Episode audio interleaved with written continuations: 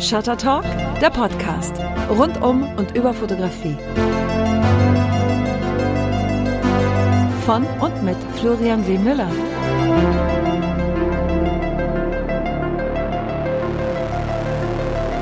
Herzlich willkommen zu einer neuen Folge Shutter Talk.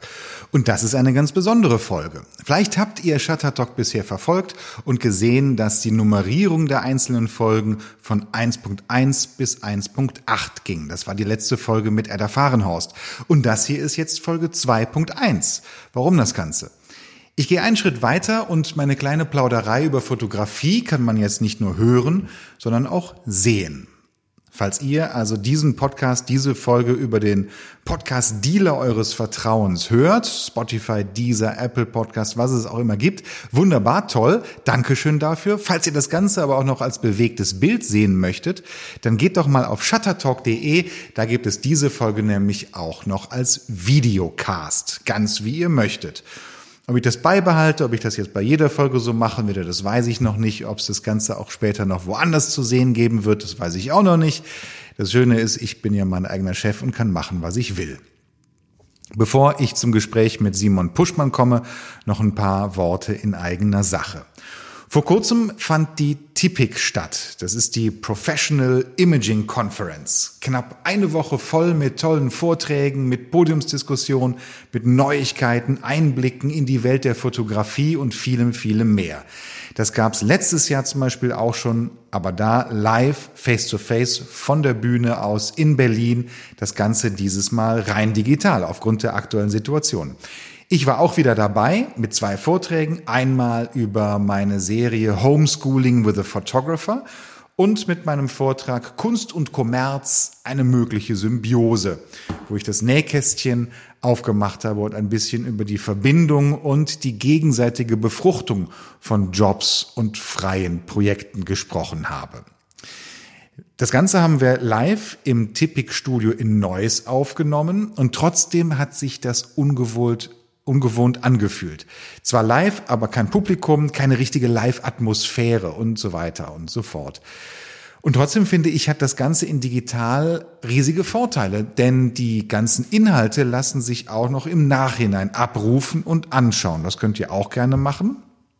Also, wenn ihr die Tippik nicht live verfolgt habt, komme ich gleich noch zu, wie das geht. Da gab es tolle Beiträge zum Beispiel von meinem Kollegen ähm, Konrad Schmidt über Misunderstanding Portfolio oder von Klaus Mellentin zum Thema die radikal veränderte Wahrnehmung von Fotografie. Thomas Kettner war auch noch mit dabei. Es gab eine Diskussionsrunde zum Thema Female Photography unter anderem mit Laura Morgenstern und mit Sebastian Schröder, auch beides ganz liebe und tolle BFF-Kollegen von mir. Guckt doch mal, wenn euch das interessiert, auf tippig.de. Wie gesagt, live geht nicht mehr, aber ihr könnt euch da noch ein Ticket kaufen. Zum Beispiel für knapp 15 Euro alle Beiträge bis Ende August könnt ihr da anschauen. Danach kostet es ein bisschen mehr, aber ich finde es immer noch sehr fair. Warum ich zum Beispiel während des Homeschoolings weniger Unterricht gemacht habe und mehr Spielzeugautos fotografiert habe und warum ich plötzlich selber in einem Porsche 911 Tager von 1973 im Maßstab 1 zu 18 saß und wie ich da reingekommen bin, das könnt ihr in meinem Tippig-Vortrag erfahren. Apropos Porsche. Meine offiziellen Bilder zum, die Outdoor-Bilder zum neuen zum echten 911 Tager im Maßstab 1 zu 1 sind veröffentlicht. Der Katalog ist raus, man kann sie sehen. Sie werden auch schon überall gezeigt. Ähm, das Shooting fand letztes Jahr im Herbst in Kalifornien und in Nevada statt mit einem ganz tollen Team, ein super zweiwöchiger Roadtrip. Und das war meine letzte große fotografische Reise und ich vermisse das wie die Hölle. Ähm, das Reisen mit der Kamera in der Hand. Ihr könnt euch die Bilder angucken, bei mir auch auf der Seite mit Making-of-Bildern und viele mehr. Viel Spaß dabei und viel Fernweh. Aber man wird ja nicht untätig, nur weil man als Fotograf nicht reisen darf. Im Gegenteil, ich empfinde es jetzt sogar als ja auch ein bisschen glückliche Situation, dass ich jetzt Dinge fotografiere, die ich sonst eher auf die lange Bank geschoben habe und die ich jetzt mit freien Projekten realisiere, ähm, aber auch Jobs mache. Menschen zum Beispiel habe ich in den letzten Jahren selten fotografiert und jetzt habe ich das erste, eins der ersten Konzerte fotografiert, die wieder live stattfinden konnten in Köln in der Kulturkirche St. Peter. Ähm, das war das Ensemble Bruch, die ich da fotografiert habe. Eigentümliche Stimmung, alle mit Maske, alle mit riesigem Abstand zueinander. Die Pianistin war nicht vor Ort, weil sie in Australien festsaß und nicht ausreisen konnte. Und sie war zugeschaltet mit Soundcollagen und mit Aufnahmen. Und das war sehr seltsam, aber auch irgendwie schön, dass endlich wieder was Kulturelles live stattfinden konnte. Später war das Ensemble wieder komplett. Claudia durfte wieder einreisen, zurück in Deutschland und ich habe alle vier dann nochmal fotografiert, zusammen fotografiert in einem verlassenen Gewächshaus. Hat einen riesen Spaß gemacht, könnt ihr euch bei mir auf der Seite angucken. Und überhaupt macht's in dieser Zeit noch mehr Spaß als sonst, die Kamera in die Hand zu nehmen, weil es was Besonderes geworden ist. Und es macht Spaß, das Equipment wieder zu packen. Ich war in Brandenburg im Senckenberg Entomologischen Institut. Das ist also das Institut für Insektenforschung. Und da durfte ich mehrere Tage lang Käfer und alles, was krabbelt, fotografieren. Hat einen Riesenspaß gemacht und nicht nur, weil ich da so nett und freundlich empfangen wurde, sondern auch bei meiner Arbeit unterstützt wurde und ich finde die Bilder, die dabei rausgekommen sind, auch toll geworden. Riesendank nach Müncheberg. Ähm, dabei ist die Serie Samsai entstanden. Das ist angelehnt an der Geschichte Die Verwandlung von Franz Kafka. Haben viele von euch sicherlich auch schon in der Schule gelesen oder lesen müssen. Da geht es um den Protagonisten Gregor Samsa und der wacht eines Tages auf, ich zitiere, als großes Ungeziefer. Und ich glaube, es ist kein Spoiler, wenn ich verrate, dass er, der Protagonist Gregor Samsa, am Ende der Geschichte tot ist. Vernachlässigt, verhungert, von der eigenen Familie verstoßen, die sich vor ihm geekelt hat, weil äh, sie ihn auch nicht mehr verstehen konnten. Er war eben ein großer Käfer auf einmal. Das ist zugegeben ein großer Brückenschlag zu meiner Serie und trotzdem möchte ich auch mit den Bildern ein bisschen von der vielleicht manchmal bizarren Schönheit der Insekten zeigen. Und damit ihr die Betrachter ähm, diese Tiere mal mit anderen Augen seht. Denn das Insektensterben, das ist sehr real und das ist keine ausgedachte Geschichte. Die Bilder habe ich gemacht mit einer Leica SL2. Dankeschön an Leica für die freundliche Unterstützung ähm, mit dem neuen Multishot-Verfahren. Bei diesem Verfahren kommen am Ende RAWs bei raus mit der Größe von 187 Megapixeln. Für die Laien unter euch, das sind sehr, sehr große Bilder. Ähm, so, und bevor wir jetzt zu meinem Shutter Talk Gast kommen, wenn ihr mit Fotografie Geld verdient oder zukünftig Geld verdienen wollt, dann lege ich euch sehr, sehr warm ans Herz diesen handlichen Schmöker. Das BFF Praxis Handbuch Fotorecht. Da steht alles drin, da sind alle Informationen drin, ob ihr jetzt in der Ausbildung seid, im Studium oder schon im Beruf. Das ist unverzichtbar für euer Recht in der Fotografie. Riesendank an Dorothee Lanz, die BFF-Justiziarin und an alle anderen, die daran mitgearbeitet haben. Wenn ihr euch das auch auf den Nachttisch legen möchtet, und ich rate es jedem, der mit Fotografie sein Geld verdient, ähm, über bff.de alle weiteren Informationen. So, jetzt aber zu meinem Gast. Ich war in Hamburg und hatte eine ganz famose Plauderei über Fotografie natürlich, über Ideen, über den Stillstand und über Bier. Mit dem sympathischen Fotograf, dem Tüftler, dem 500 Sasser Simon Puschmann. Viel Spaß dabei. Ja, ja. Ja, so, fangen wir mal an. Ja. Ich laufe übrigens auch schon. Ähm, toll. Hervorragend. Wir sind mit Nee, ich fange anders an. Ähm, wir denken uns eine Klappe. Wir brauchen eine Klappe eigentlich. Das war die Klappe zum ersten Shuttertalk, zum ersten Podcast, der nicht nur übers Ohr funktioniert, sondern der auch aufgenommen wird.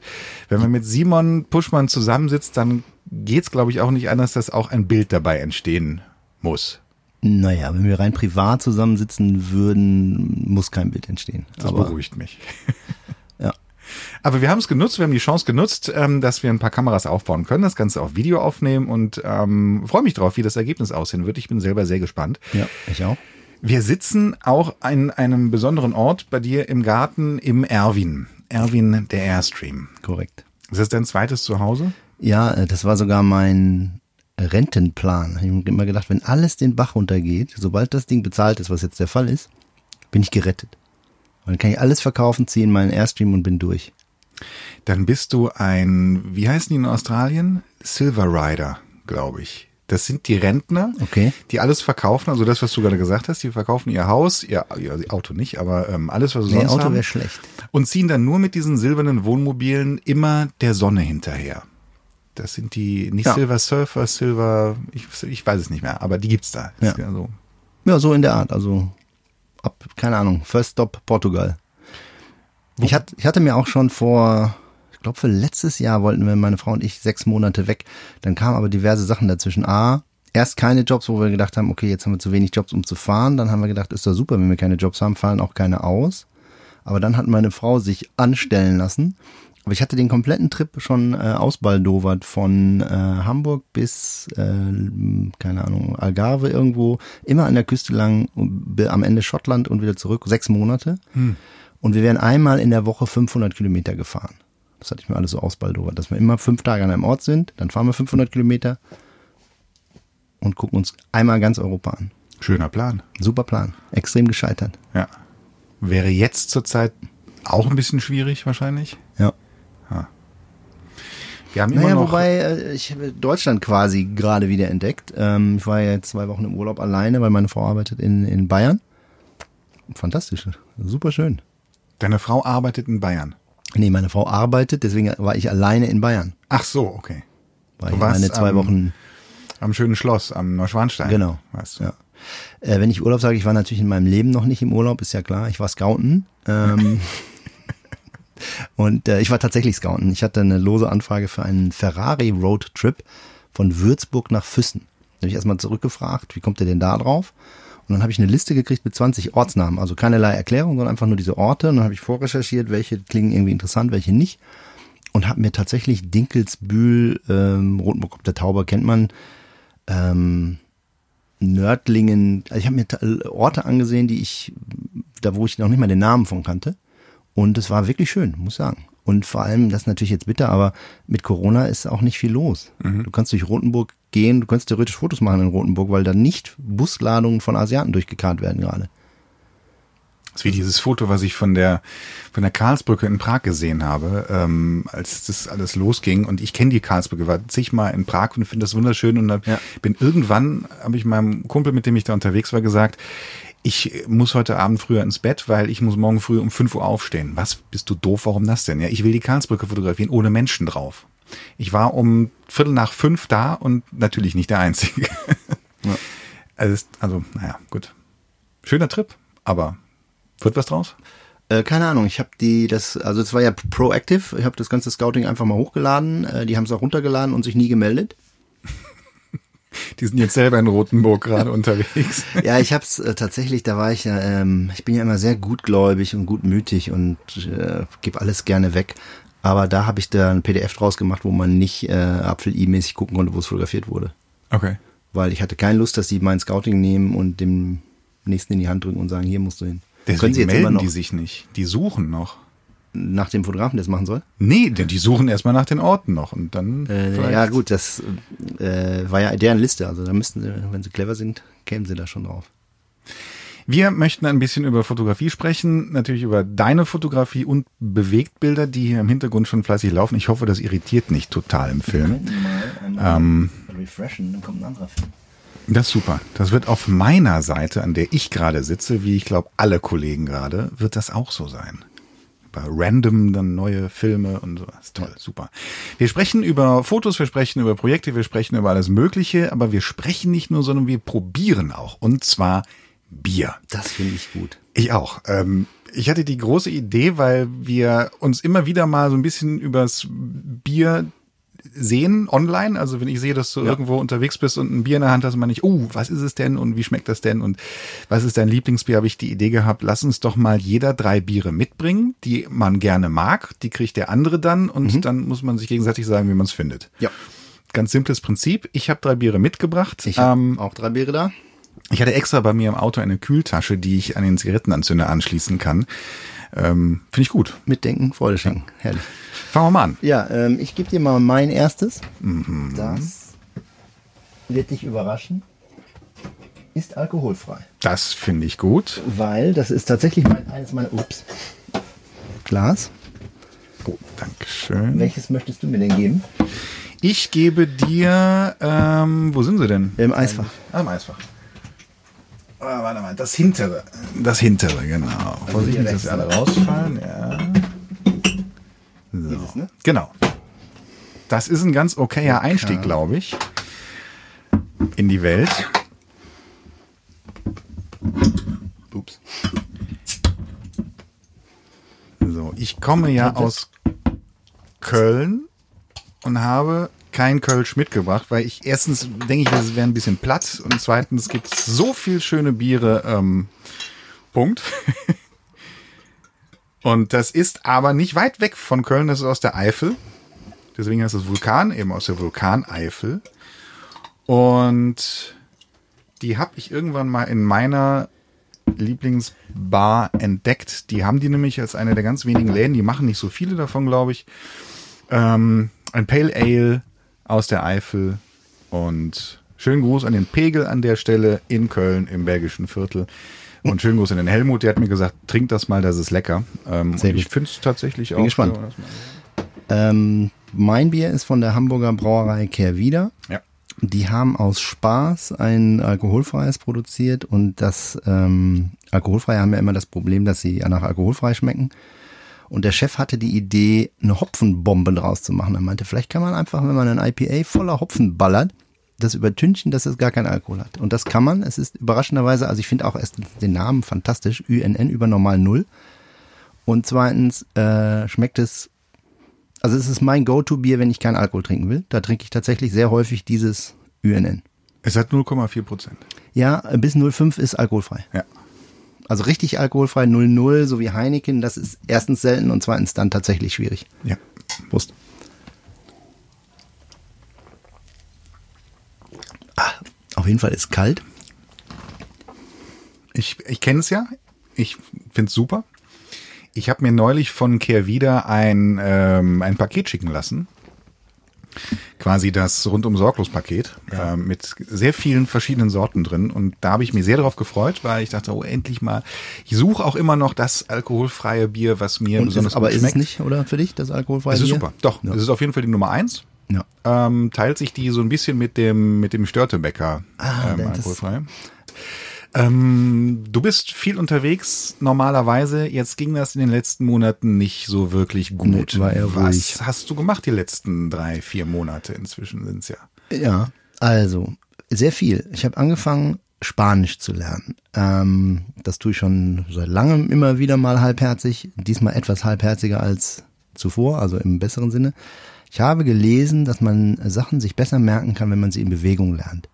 Okay. Ich habe in meinem Büro ein Laufband und ich laufe jeden zweiten, dritten Morgen 45 bis 60 Minuten und lerne Spanisch auf dem iPad, während ich jogge. Ob es hilft, man weiß es nicht.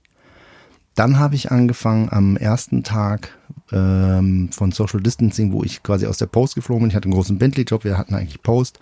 Und dann hat ähm, die Postbude gesagt, wir machen alle Homeoffice, gehen mal nach Hause. Ab dem Tag eins führe ich ein akustisches äh, äh, Sprachtagebuch. Jeden Morgen äh, oder einmal am Tag setze ich mich hin, erzähle mir selber. Es ist, äh, es ist interessant und faszinierend, weil ich keine Ahnung habe, ob das je einer hört. Aber Machst du das nur für dich oder Im kann man Moment das nur sich für mich. irgendwo Nö, im? Moment habe ich eine, keine Ahnung, fünfstündige Datei auf meinem Rechner. Wo ich immer denke, was mache ich denn damit? Aber jetzt, da kommen wir gleich zu einem ganz wichtigen Punkt in meinem Arbeiten. Wenn man immer alles nur macht, weil man schon weiß, was man damit vorhat oder weil man einen Plan hat, dann ist es schon falsch. Ich finde, man darf auch einfach mal Sachen machen, von denen man keine Ahnung hat, was sie bringen. Und im Gegenteil, ich finde es sogar erfrischender.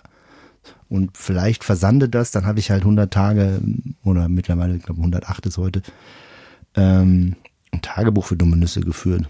Egal. Kannst du eine schöne Collage draus machen. Genau. Dann das nächste Projekt war, also ich habe einiges gemacht. Ich hoffe, du hast äh, Zeit. Ja. Ähm, das nächste Projekt war, dass ich unbedingt Blumen in ihrem Wachstum fotografieren, filmen wollte und habe einfach mal einen Strauß Tulpen gekauft, habe die in eine Vase im Dunkeln gestellt, habe denen so ein Carpet Light Dauerlicht von unten gegeben, weil ich gedacht habe, die wachsen dann nach unten. Den Gefallen haben sie mir leider nicht getan.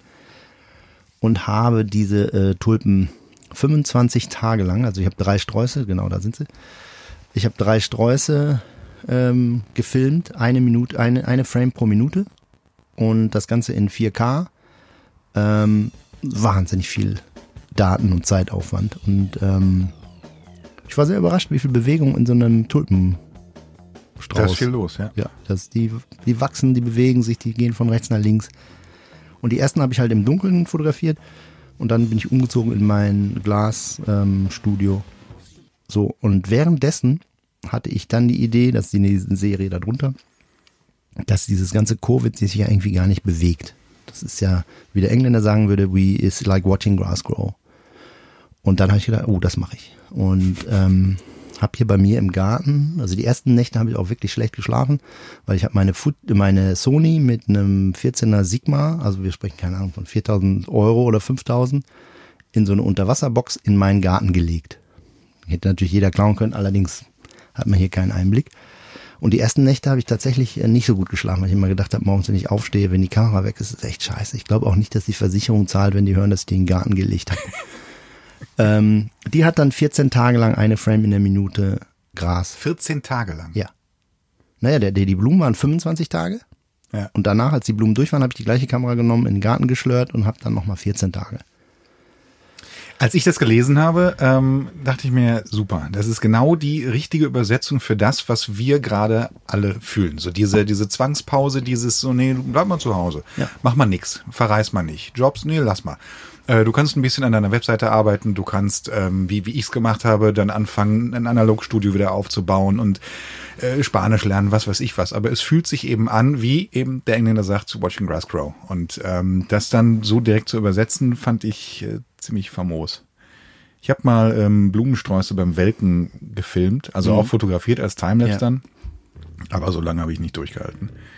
Ja, und dann, also bei den, bei den Tulpen hatte ich die Idee, ähm, Musik zu nehmen von einer Band Whirlwind Heat, die ich vor, keine Ahnung, 2005 oder so mal live gesehen habe. Äh, lustigerweise war der Sänger oder einer der Menschen war Fotograf geworden und auf Instagram zu finden.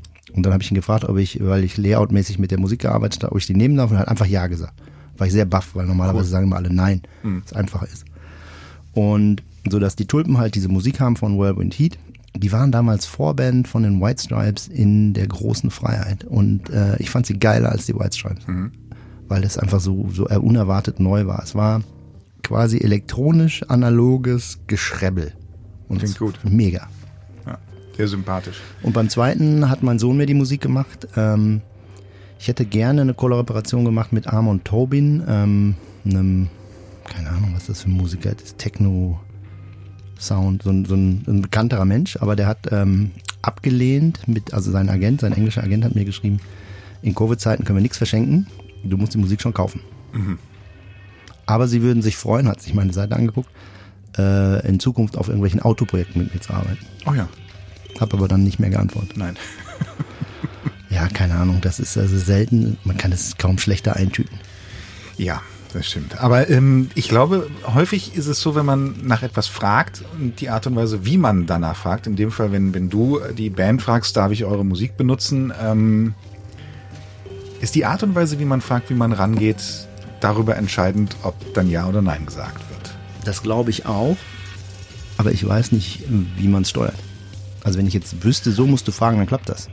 Dann würde ich öfter so fragen. Ich glaube, wenn du das wüsstest, wenn ich das wüsste, könnte man ein Buch schreiben Ja. und ähm, damit mal viel Weil, Geld verdienen. also ich telefoniere nicht so gerne, muss ich sagen. Ich schreibe gerne eine E-Mail, äh, aber jetzt irgendwie mich durchfragen, irgendwo anrufen, das ist mir zu zäh. Mhm. Mache ich nicht gerne. Deswegen, ich hau sehr, sehr viele E-Mails raus.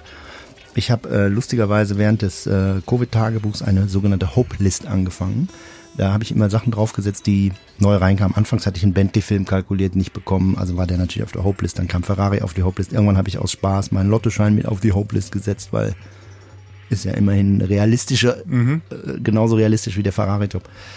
Äh, dann war Amon Tobin, der Musiker, drauf. Dann habe ich das, ach, keine Ahnung, ich habe es diversen Leuten geschickt, äh, unter anderem ähm, Olli Schulz äh, und Böhmermann, weil die in ihrem Podcast permanent darüber reden, wie scheiße Covid für Künstler ist. Ich hab gesagt, hier, so ist das für Künstler, guckt's euch an. Aber haben auch nicht reagiert, aber rechne ich auch nicht mit. Und jetzt habe ich gerade diverse botanische Gärten angeschrieben, weil in München durfte ich fotografieren. Die wollten allerdings 100 Euro die Stunde haben. Da habe ich dann mal 500 quasi ausgegeben, wobei ich gestehen muss, ich bin eingeladen worden. Es hat jemand das übernommen für mich, weil ich hätte sonst gesagt, nee, lass mal. Äh, Eine Filmproduktion aus München meinte, ich habe ihnen ein, ein gutes Angebot gemacht für einen Shoot. Ich habe gesagt, hier, und sagt einfach so viel ihr habt, ich mache euch den Shoot. Und dann meinten die, jo, super, dann checken wir dir den botanischen Garten. Wie schön. Und das ist super geworden. Das hat äh, mal umsetzen. Und ähm, das hat sehr viel Spaß gemacht und es war also auch das zu Hause shooten ist ja nicht shooten, ne? Das ist ja keine Ahnung. Aber wenn man das Haus verlässt und Sachen ja. packen muss und so, dann ist das Shoot. Das tut gut. Ja, das war äh, tatsächlich. Ich war aufgeregt. Ja. Ich, ich weiß nicht, ob du das hast, aber ich habe das ja immer wieder, wenn ich länger nichts fotografiert habe und länger kann auch, keine Ahnung, zwei Wochen nichts fotografiert habe mhm. und ich fahre dann auf eine Reihe, auf einen Job, dann denke ich immer, was ist, wenn ich das verlernt habe? Ja. Wenn ich morgen da stehe und ich kann das nicht mehr. Mhm. Weil das, was ich kann, basiert ja auf nix. Mhm. Es ne, ist ja nicht so, dass ich irgendwo nachgucken kann und sagen, geiles Bild geht so. Geiles Bild ist hier drin. Und wenn das plötzlich leer ist? Ja, ein geiles Bild ist schon das, was du gut findest. Und das, ja, was gut, du für dich ja machst, mal, ist ja nochmal was anderes. Aber wenn genau. du für einen Kunden arbeitest und ähm, der auf einmal sagt, äh, ach so, äh, haben wir uns das aber ja, anders vorgestellt. Ja, das, das gut. Das habe ich äh, selten erlebt bis jetzt. Ähm, warum weiß ich nicht. Ich, ich sondiere, so, sortiere so ein bisschen meine Jobs, aber nicht viel, weil so viele Jobs habe ich jetzt nicht, dass ich jeden zweiten ablehne. Aber wenn ich den Eindruck habe, das passt nicht. Mhm. Also zum Beispiel, keine Ahnung, wenn sie angeblitzte Autos haben wollen. Ich habe keinen, ich habe keinen Aufsteckblitz, das kann ich nicht, das mache ich nicht. Dann, dann sag ich auch ab. Mhm. Weil wenn ich, wenn ich's Layout sehe oder das, das ähm, Moodboard sehe und sage, das kann ich nicht. Bei mir würde das anders aussehen. Oder ich, das mag ich nicht. Das gibt's ja auch. Du kriegst einen Lehrer und sagst, mhm. dann möchte ich es auch nicht kalkulieren. Und schlägst du was anderes dann vor? Weil, äh, also habe ich die ersten zehn Jahre meines Berufslebens gemacht. Du weißt ja genau, wie viele 20 Gremien sich den Scheiß schon angeguckt haben, wenn dann ein kleiner Fotograf kommt und sagt, ich würde es gerne ganz anders machen. Die Chancen sind gering. Mhm. Ähm, weil, da muss ich sagen, bin ich zu faul. Äh, du wirst es ja wissen, du musst ein Treatment für jeden Mist heutzutage abgeben. Ist jetzt nicht mehr so wie vor zehn Jahren, da haben sie dich einfach gebucht, haben sie auf deine Webpage gekommen und gesagt, wie geil, let's go. Jetzt musst du tausend Sachen ähm, vorbereiten, machen und tun. Und ich sehe es nicht ein, ein Treatment zu schreiben und mir so viel Arbeit zu machen, wenn ich von vornherein weiß, dass ich keine Chance habe, den Job zu kriegen, oder wenn ich denke, ich will ihn eigentlich gar nicht. Dann kalkuliere ich lieber nicht, weil dann kann ich mir, keine Ahnung, fünf Tage Arbeit, die keiner bezahlt, schenken. Absolut verständlich. Wo wir schon bei dem, meinem Lieblingsthema sind, wo ich jetzt normalerweise zu meinem Rant ansetzen müsste. Mhm. Ich hasse Treatments. Ja. Eh, wer nicht, aber ähm, ich gehe sage sogar so weit zu sagen, dass es unfair ist. Ja, ist es auch. Ja, ne? Weil ähm, es ist unbezahlte Arbeit, die nicht geschützt ist, die, die auch nur der letztlich vielleicht bezahlt bekommt, der den Job kriegt. Vielleicht aber auch nicht. Ich habe sogar schon erlebt, dass ein Kollege mich angerufen hat und der, wir waren in beiden im gleichen Projekt der zu mir sagte, sag mal, da ging es um eine um historische Rennstrecken und da sagte die Agentur hat ihn angerufen, er soll historisches die historische Monsterstrecke mit aufnehmen, die kennt er gar nicht. Da musste ich sehr lachen und mhm. ich habe gesagt, ja, die ist bei mir drin, ich habe gestern abgegeben. und ähm, dann habe ich angefangen äh, und habe hinter meinen Treatments einen kleinen Satz, äh, meine Ideen zu stehlen ist schlecht für ihr Karma. Mehr steht da nicht. Und, äh, Kann ich das klauen? Das, kann, das kannst du klauen. Das ist Danke. zwar schlecht für dein Karma. nee, aber du hast ja gefragt. Ja, ich kenne das. Ich, ich kenne es, wenn, wenn du angerufen wirst von der Agentur und ähm, im, im schlimmsten oder im, im bösen Fall sagen sie dann, ach übrigens, ähm, wir haben aber gerade jetzt ein Angebot auf dem Tisch, die sind aber weit drunter und ähm, ne, das, ist, das ist ganz doof. Wenn sie nett sind, sagen sie, du hör mal, die, der ist drunter, aber ähm, bleib mal da, wo du bist. Ähm, ja, wie oft habe ich schon gehört, dass ich im Mittelfeld bin? Na gut, das ist. das sagt ja gar nichts. Nee, also ähm, ich finde, diese ganze Treatment-Schreiberei würde in dem Moment Sinn machen, wo sie sagen, dein Treatment ist geil, jetzt boxen wir dich durch. Von mir aus kann man ja immer noch dann der billigste werden, in Anführungsstrichen, indem sie einen durchguiden. Dürfen sie angeblich nicht. Gut. Aber dann würde es ja Sinn machen. Dann denke ich mir was Geiles aus. Die sagen, das finden wir geil, das würden wir gerne machen. Ich hätte es ähm, für, für einen großen Autokonzern ähm, die Bilder in Shanghai ähm, zeigen wollten, die ich schon gemacht hatte. Und ich habe gesagt, das ist Quatsch, das ist Blödsinn. Es geht nicht um die Fotofair Shanghai. Das ist eine, ähm, eine, eine Kunstfotomesse mit Galerien und so weiter und so fort. Das ist Blödsinn. Da könnt ihr keine Werbung zeigen. Mhm. Also das, damit macht ihr euch selber unglaubwürdig ja. und ähm, das ist totales Misplacement. Und habe gesagt, ich denke mir mal was aus und habe denen was vorgeschlagen, mir mit mit meinen Dreifachbelichtungen und mit Stadtbildern und das Auto immer erkennbar, immer erkennbar, obwohl auch mehrfach belichtet und da sind die drauf geflogen und dann haben wir das so gemacht. Und, aber da ging es auch, glaube ich, eher darum, dass sie ähm, tatsächlich wollten, dass ich das dann da auch mache. Dann, also dann hat man ein größeres Mitspracherecht, als wenn man sagt, ich habe aber auch eine Idee, weil sich dann auch vielleicht ein paar auf den Schlips getreten fühlen. Ja, genau. Also wenn ich jetzt einer von fünf bin und nicht den Eindruck habe, dass irgendwie ein Interesse besteht, da äh, das weiterzutreiben, dann muss ich, dann biete ich selten was völlig anderes an. Also kann natürlich schon immer noch mal passieren, aber eher nicht. Das ist immer noch lecker übrigens. Ja, das Manch, ist, manche Alkoholfreie haben ja diese, diese Art, die ersten zwei Schlucke sind, wow, echt gut, das schmeckt ja wie ein richtiges Bier. vor allem wenn es kalt ist. Und dann später sagt man sich, ja, irgendwie schmeckt es doch mehr nach Füße. Aber das nee, ist gut. das ist echt gut, ja. Von Landgang gibt's noch eins, das ähnlich gut ist, der Kapitän. Schmeckt auch ganz gut. Der Kapitän. Du hast auf deiner Webseite stehen, man kann es hier lesen, Simon Puschmann, Photographer, Director, Tinkerer. Tinkerer, das ist der Tüftler für Genau. diejenigen, die, Richtig. die des Englischen nicht so ich mächtig finde sind. auch, das passt gut. ja, finde ich auch. Weil ich bin so ein Basteltyp. Ähm, ich kann auch nicht gut rumsitzen und nichts machen. Ich muss irgendwas machen. Ich möchte irgendwas ausprobieren, neue Techniken, äh, alte Techniken oder äh, keine Ahnung. Also ich, aber, also mein Grundtenor ist ja der, ähm, jedwede Technologie hat eigentlich immer einen Nachteil. Das wird kaum ohne gehen. Kann ich diesen Nachteil kreativ zu meinem Vorteil nutzen? So, das ist meine Grundfrage, wenn irgendwas kommt. Keine Ahnung.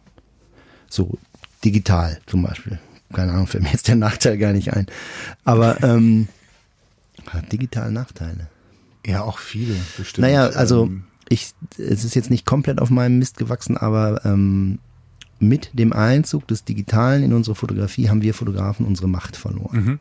Weil wir haben so ein rudimentäres Polaroid gemacht und waren die einzigen am Set, die sich relativ sicher wussten oder die zumindest so wirkten, als wüssten sie, dass dieses dusselige Polar ein gutes Dia ergibt. Und jetzt sieht jeder am Monitor den Scheiß. Und es hat sich ja auch alles geändert. Ähm, es malt ja keiner mehr ein Layout und dann sucht man eine Location, sondern ich habe schon Layouts gehabt, wo im, Bild fertig war. Ja, das sowieso, wo man eigentlich gedacht hat, muss man nur noch interpolieren. Nee, aber wo einfach schon die Bereiche markiert waren. Ähm, Ja. Da stand Himmel, Belichtung 1. Ja. Skyscraper Belichtung 2, Straße Belichtung 3. Ja. Da wurde mir im, im Layout schon quasi vorgegeben, wie ich das Bild zu basteln hätte. Mhm. Und das hat sich halt alles verändert, weil das hat man natürlich nicht gemacht, als man einen Polar und einen Dia geschossen hat. Und wir haben halt leider, also die Preise sind den Bach runtergegangen, die Kreation ist meiner Meinung nach, also das kreative Fotografieren als solches am Set ist weniger geworden auf dem Autojob. Ich spreche jetzt nur von Autojobs, ne, weil das sind die einzigen Jobs, die ich so mache. Ähm, ich glaube nicht, dass das, was wir heute produzieren, durch die Bank besser ist, als das, was wir auf Film produziert haben. Auch nicht durch die Bank schlechter, aber es ist jetzt nicht so, dass alle, dass man sagen kann, wow, mit digital ist alles so geil geworden. Wir können jetzt so tolle Bildwelten erfinden.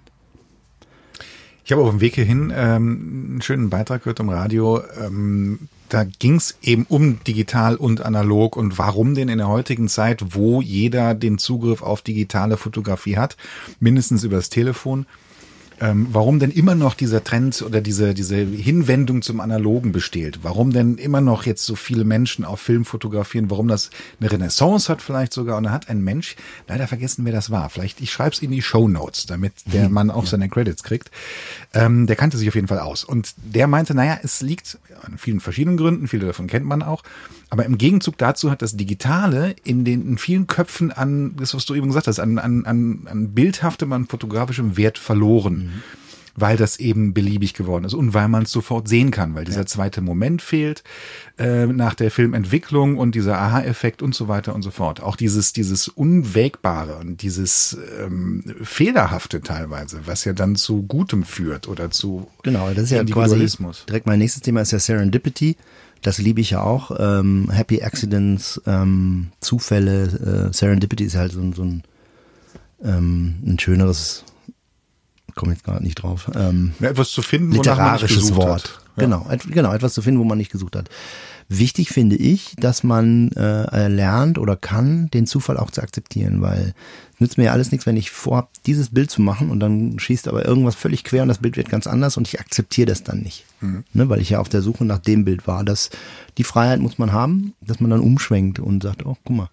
Und ähm, das ist, glaube ich, mit digital weniger geworden. Beziehungsweise mittlerweile ist es ja so, gerade wenn man rendert zum Beispiel, wir ballern ja Fehler ohne Ende extra überall rein. Also ich habe teilweise Sachen in Autos heute drin, die hätte ich auf Film wegretuschiert. Ne? Weil mhm. man gesagt hat, habe ich nicht gesehen, keine Zeit. Und jetzt bleibt alles drin, damit es irgendwie realistisch wirkt. Äh, aber auf der anderen Seite würde ich nicht gerne einen Autojob auf Film mit Kunden im Nacken machen. Mhm. Weil die Möglichkeit, dass es doch nicht klappt oder doch nicht so aussieht und so weiter und so fort, ist ja doch schon anstrengend, nervig. Mhm. Und ähm, ich hatte zum Beispiel für BMW im Januar einen Job gemacht, der ist am Ende äh, die Hälfte der Bilder analog, aber ich habe alles einmal digital fotografiert und habe dann immer, wenn es gut aussah, die Leica M mit Portra, äh, der da um. Ach, der genau. Genau. Ja. Das zum Beispiel ist analog, das sowieso. Ähm, also das ist analog. Das mm, auch, glaube ich. Definitiv. da geht's schon los. äh, ja, auch. Warte mal, das hier? Ja. Das nicht. Das ist digital, das ist digital. Analog. Bei dem hätte ich es auch gesagt, weil, ja. Ja. Ähm, warte mal, warte mal, ich will mein Lieblingsbild sehen. Das ist das, wo ich, hätte ich dich gefragt, ähm, sind die Spiegel echt? Ja. Weil heutzutage muss man bei jedem Bild, ja, ja, muss man, äh, gerade in der Werbung erstmal hinterfragen, ist das echt? War das da? Ja, also das ist, also die Spiegel sind echt. Was nicht echt ist, das ist eine Plattform und dahinter ist leider nicht die Wüste. Ähm, da bin ich dann nochmal ins Death Valley gefahren, habe das fotografiert. Man sieht es hier übrigens auch da und da ist die richtige Spiegelung drin. Ja. Aber habe ich gedacht, pff, weiß ja kein Mensch, ob rechts und links nicht grün ist und geradeaus ist trocken. Also sieht stimmig sieht aus. Nicht, nee. nee, die Spiegel waren da. Ähm, Monster-Dinger. Ja. Äh, ein Meter mal zwei. Ja. Ich glaube, wir hatten aber auch nur zwei oder drei und haben die ein paar Mal immer gestellt. Apropos Monster-Dinger, du hättest eigentlich jetzt gerade eine Ausstellung in München. Ja. Ähm, mit deinem, deiner, deiner Wastelands-Serie. Wie fühlt sich da, wie fühlt sich das, ist eine blöde Frage, aber. Unsuper. Ähm, unsuper. Schönes Wort. Aber wie, wie, wird die nachgeholt, die Ausstellung? Was gab's zu sehen? Und äh, also wie ich war da verblieben? lustigerweise letzte Woche Freitag in den Räumen und habe mit dem Veranstalter nochmal gesprochen und überlegt, was, was machen wir jetzt? Die Bilder liegen ja da. Ähm, die hat Whitewall netterweise äh, kostenfrei, also gesponsert, die haben die kostenlos gemacht. Sind 100 mal 133 Zentimeter auf Alu-Dibond und sehen gut aus, fantastische Bilder. Und die liegen jetzt da am Dachboden. Mhm. Ähm, und jetzt haben wir überlegt, ob wir Ende August äh, musste ich allerdings noch mit meiner Frau klären, weil da wollten wir eigentlich drei Wochen in Urlaub. Mhm. Ähm, das wäre die letzte Woche. Vielleicht machen wir Urlaub in München. ähm, ob wir die dann ausstellen. Wir wissen aber auch noch nicht, die Räumlichkeiten sind eigentlich so, dass da 200, 300 Leute zwar reinpassen, aber mit Abstandsquatsch 30. Ähm, dafür haben sie aber einen sehr großen Hof. Man könnte das draußen feiern und machen. Und jetzt überlege ich, ob ich die äh, regensicher verpacken lasse. Keine Ahnung. Also das ist meine Müllserie, die heißt Wastelands. Äh, ich laufe 90 Minuten durch einen Ort, den ich mir vorher ausgucke und eng abstecke. Du kannst einfach, wenn du weiter ja, nach unten scrollst, dann ah, genau. geht's wieder von vorne los da. Ähm, also ich suche mir einen relativ engen Raum aus. Ich, ich laufe jetzt nicht äh, 20 Kilometer, wenn ich durch äh, eine Gegend gehe, sondern ich suche mir, keine Ahnung, ein paar Quadratmeter, Kilometer oder so aus das ist keine festgelegte, kein, kein fester Radius, dass du sagst, nee. ab hier 100 Meter in die Richtung oder Nein. einmal im Kreis. Nee, okay. also ähm, das Berlin, da hatte ich mir überlegt, ich gehe rund ums Cottbusser Tor. Und dann bin ich halt immer im Kreis um das Cottbusser Tor gegangen. Das mache ich in Anführungsstrichen deswegen, damit es repräsentativ ist. Das ist natürlich trotzdem Quatsch, weil da liegt ja mehr als das, was ich hier auflese, aber es gibt halt einen Müll, der mich nicht interessiert, den lasse ich liegen. Ähm, oder es gibt Müll, den ich aufsammle, aber später nicht lege, weil er irgendwie nicht funktioniert. Ähm, mir ist nur wichtig, äh, ich begrenze es ja auf 90 Minuten äh, und auf eine gewisse Größe von Ort. Und wenn es sehr dreckig ist, ist das Bild viel voller, als wenn Malaga zum Beispiel war so sauber, dass ich nach 30 Minuten gedacht habe, puh, äh, ich finde hier ja nichts. War ich ein bisschen enttäuscht, wie, wie sauber. Ja, das ist, Malaga-Bild ist sehr leer. Da liegt nicht viel. Ist das hier? Ja, ist auch dabei. Ähm, also Groningen zum Beispiel ist eigentlich, die Hälfte des Bildes Wird ist ja ein Rad. in, in Groningen. Richtig, da wird sehr viel geraucht und Heineken getrunken. Ähm, aber es war sehr sauber, bis auf Zigaretten. Kippen und ein Fahrradschloss. Und Luftballons. Ja. Die lagen alle nicht an einem Ort, sondern überall in der Stadt verteilt, also in meinem Ge- Gebkreis. Hinterfragst du das, warum das jetzt so ist? Also wa, wa, was machen die Luftballons da? Das irgendwie Äh, naja, also ich, ich frage mich schon, aber ich habe ja keine Antwort. Aber man es ist jetzt die Leute nicht so, dass, fragen. Also. dass da fünf Luftballons nebeneinander lagen und ich die alle mitgenommen habe, sondern ich habe einen gefunden und dann nochmal einen und nochmal einen und irgendwann gedacht, oh, okay. In Hamburg zum Beispiel habe ich sehr viel Schnaps gefunden. Ja, ist kalt in Hamburg. Und in Malaysia quarzen sie wie bekloppt. Oh ja, das stimmt. Das, das weiß ich. Wo ist denn Malaga? Da, Da. Ja, ist ein bisschen übersichtlicher. ja, das liegt deutlich weniger. Ein Staubsauger, so einen, so einen elektronischen Rumgehstaubsauger hat da einer weggeworfen. Das war nicht ganz schön. Ja, vielleicht nicht ordentlich gearbeitet. Hm, tja, jetzt die Ausstellung wird vielleicht nach, gut, man weiß es nicht, keine Ahnung. Wir Ja, wissen genau. auch alle Also- nicht, wie es aussieht im, im August. Äh, ab morgen hängt sie meines Wissens in Zingst. Oh, Weil Zingst sollte sie ja auch hängen zum Festival und die waren schon gedruckt und dann hat man sich irgendwann überlegt, pff, können wir sie auch aufhängen. Und ich glaube, ab dem 1.7. morgen geht's los und im Oktober gibt's eine Medisage. Zingst, ja, sehr schön. Ähm, machen wir mal ein Bier auf. Was, das wollte ich auch gerade vorschlagen. Ähm, dann gebe ich dir mal ein Bier, was du gar nicht kennen kannst. Denn es heißt Dad Ale, das bin ich. Und das hat mein Sohn mir gebraut zum, zu Weihnachten. Ähm, ja, das, das zu dem Bild könnte man, warte mal, ich darf das mal ganz nah an die Kamera halten. Das Bild ist nämlich ganz äh, nicht unwichtig. Äh, Letteverein 1989. Ja. Thema Schaffen Sie ein Selbstporträt zur Kundenwerbung und das habe ich abgegeben. Okay. Man wie viele Kunden sind darauf? Genau, hin? man fand auch, äh, welches Bier darf ich mir denn gönnen? Du kannst, ähm, lass mich mal kurz drauf gucken, welche da. Ah, nimm doch mal bitte das rechte. Genau.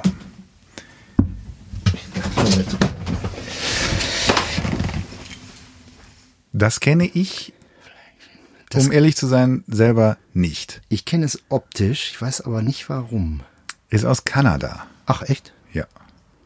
Vielleicht war das in einer Geschenkebox, die meine Kinder mir mal mitgebracht haben, weil das, die Flasche kenne ich, aber Das kann sein. Es gibt einen, einen Craft-Bier-Laden in Köln, den habe ich aufgesucht. Weil eigentlich wollte ich ähm, ein anderes Bier noch besorgen. Das heißt Lagunita. Ah, das nicht, kenn ich auch, kennst ja. Mhm. Ah. Und das finde ich so großartig. Das habe ich in Frankreich getrunken, lustigerweise. Ja, in Frankreich, die haben da auch oft eine sehr gute Auswahl. ich fand aber die französischen Craft-Biere, die ich so bisher probiert habe, nicht so spannend. Nee, das ist ja auch kalifornisch. Ja, richtig, aber Das Lagunita. Thema, ja, ja. Ähm, das fand ich sehr, sehr lecker und habe mich dann auf Das eine... ganz gut von, von Leon das. Mhm. Äh, und nicht ganz leer machen, da unten ist ordentlich Sediment drin, weil ähm, ist zu Hause in seiner Küche gebraut. ne? Toll. Quasi der Bierstein unten drin. Ja. Na, Lagunita gab's nirgendwo Prost. und äh, genau, zum Wohl. Prösterchen. Dead Ale. Dead Ale. Achso, dazu noch, ich war, wie gesagt, in, in dem Craft-Bier-Laden meines Vertrauens in Köln und habe geguckt, okay, was, was kenne ich davon, was finde ich gut davon und habe eben die zwei gefunden äh, und dann haben sie mir das da wärmstens empfohlen und haben gesagt, das ist aus Kanada, das ist ein ganz besonderes, es ist ein wenig harzig. Findest du? Sagten die. Ich, wie gesagt, ich habe es noch nicht getrunken, ich weiß es nicht. Das ist, kein, ist nicht das Rezina der Biere. Das klingt, als wäre es gut. Nicht das Rezina der Biere zu sein. Das ist auch sehr lecker. Das ist super, ne? Könnte man Dale nennen. Dead Ale, Dale. Also die Jungs haben damals, ähm, ich war irgendwie weg. Früher, früher, früher war ich ja öfter weg. Ähm, Früher sich- ist vor vier Monaten. Ja, genau. ähm, ja, es kommt mir aber auch länger hervor. Egal. Ähm, haben sie sich Zugang zu meiner RAID, hier in meinem Keller steht ein großen Massenspeichermedium, und haben sich dieses Bild darunter gesucht und dann die Labels drucken lassen und so weiter. Okay. Ja. Das ist ähm, Weil ich musste sehr lachen, als ich frech. die, dieses Bild auf der Flasche sah und gedacht, Ja. wow. Okay. Jetzt geht's um die Welt, das Bild. In Film und im Podcast und Ja. wir zeigen es auch nochmal ganz groß. Ähm, was das Bierbrauen, die Kreativität mit dem Bierbrauen und mit der Fotografie verbindet, da gibt's glaube ich, sehr, sehr viele verschiedene Parallelen. Es hat viel damit zu tun, mal was auszuprobieren, zu gucken, wie schmeckt denn das? Was gab's denn da für alte Techniken, die verwendet wurden für Zutaten im Bier? Was kann man denn neu da, da verwenden? Du hast vorhin Bier mit Mango und generell mit Frucht angesprochen. Die Belgier machen das seit hunderten von Jahren. Ähm, das ist also auch nichts Neues. In der Fotografie ist es auch so, sich mal Dinge zu überlegen, okay, was könnte ich denn noch an alter Technik neu machen? Deine trichromatischen Bilder, die gehen mittlerweile um die Welt. Ähm, das ist übrigens ein Fall, dass du einem Kunden das vorgeschlagen hast und das, also eine Idee, die bei dir auf einer freien Arbeit fußt und Genau. eigentlich ein, ein, eine Art von kreativem, künstlerischem Ausdruck ist, was auch immer. Ähm, und der Kunde das dann übernommen hat für seine Karre. Äh, jein, ja. Also Okay. grundsätzlich ja. Ähm, die einzige Bezahlung vom Kunden war aber, dass er mir die Karre aus England kostenfrei für ein paar Tage hier rüber geschickt hat. Ähm, der Kunde ist McLaren. Ähm, das glauben ja die Leute immer nicht, aber McLaren hat kein Geld. Was? Wie bitte? Naja, das Müssen wir uns Sorgen machen? Müssen wir spenden? Äh, Nee, Spenden vielleicht nicht, aber Sorgen muss man sich tatsächlich die, äh, im Moment um die machen, weil ähm, die haben 4000 Mitarbeiter und stehen kurz davor, 1200 entlassen zu müssen wegen Covid. Das ist schon nicht schön. Nee, aber ich hatte, ähm, also ich hatte trichomatisch fotografiert und hatte dann die Idee, kann ich nicht so filmen? Und äh, jetzt kommt so ein Moment, wo meine Frau schimpfen würde. Meine Frau behauptet immer, dass ich immer alles gleich in Tausendermengen kaufe. Das heißt also, keine Ahnung, Briefpapier 1000 Stück, ähm, Merchandise Mir 1000 bekannt Stück. vor.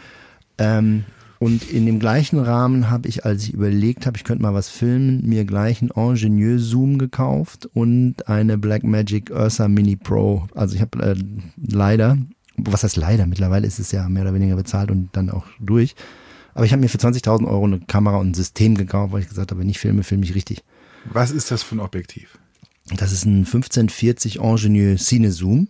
Das ist auch sehr, sehr wichtig, weil mit dem habe ich mittlerweile viel in, in trichromatisch gemacht, weil wenn du mit Fotozooms ähm, die Schärfe veränderst oder Zooms, also Zoom ist klar, aber wenn du mit dem Fotozoom, mit einem Fotoobjektiv die Schärfe verziehst, ändert sich deine Bildgröße. Sachen, die, wenn du den Fokus nahelegst, wird das Bild ein bisschen größer als weit. Das ist beim Cinezoom nicht der Fall. Der hält die Bildgröße immer identisch über die ganze Strecke was halt für meine trichromatischen Späße sehr wichtig ist. Ne? Weil dann ändert sich nicht die Größe, sondern nur die Schärfe.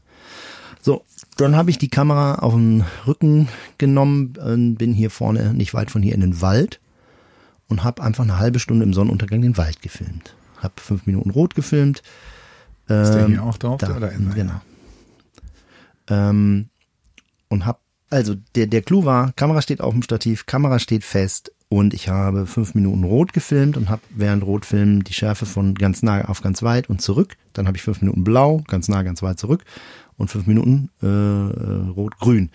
So, das mit den fünf Minuten ist deswegen wichtig, weil mh, die Sonne sich in einem Sonnenuntergang relativ schnell bewegt und wenn dann der Baum bei Rot einen anderen Schatten wirft als bei Grün und als bei Blau, wird es plötzlich sehr bunt.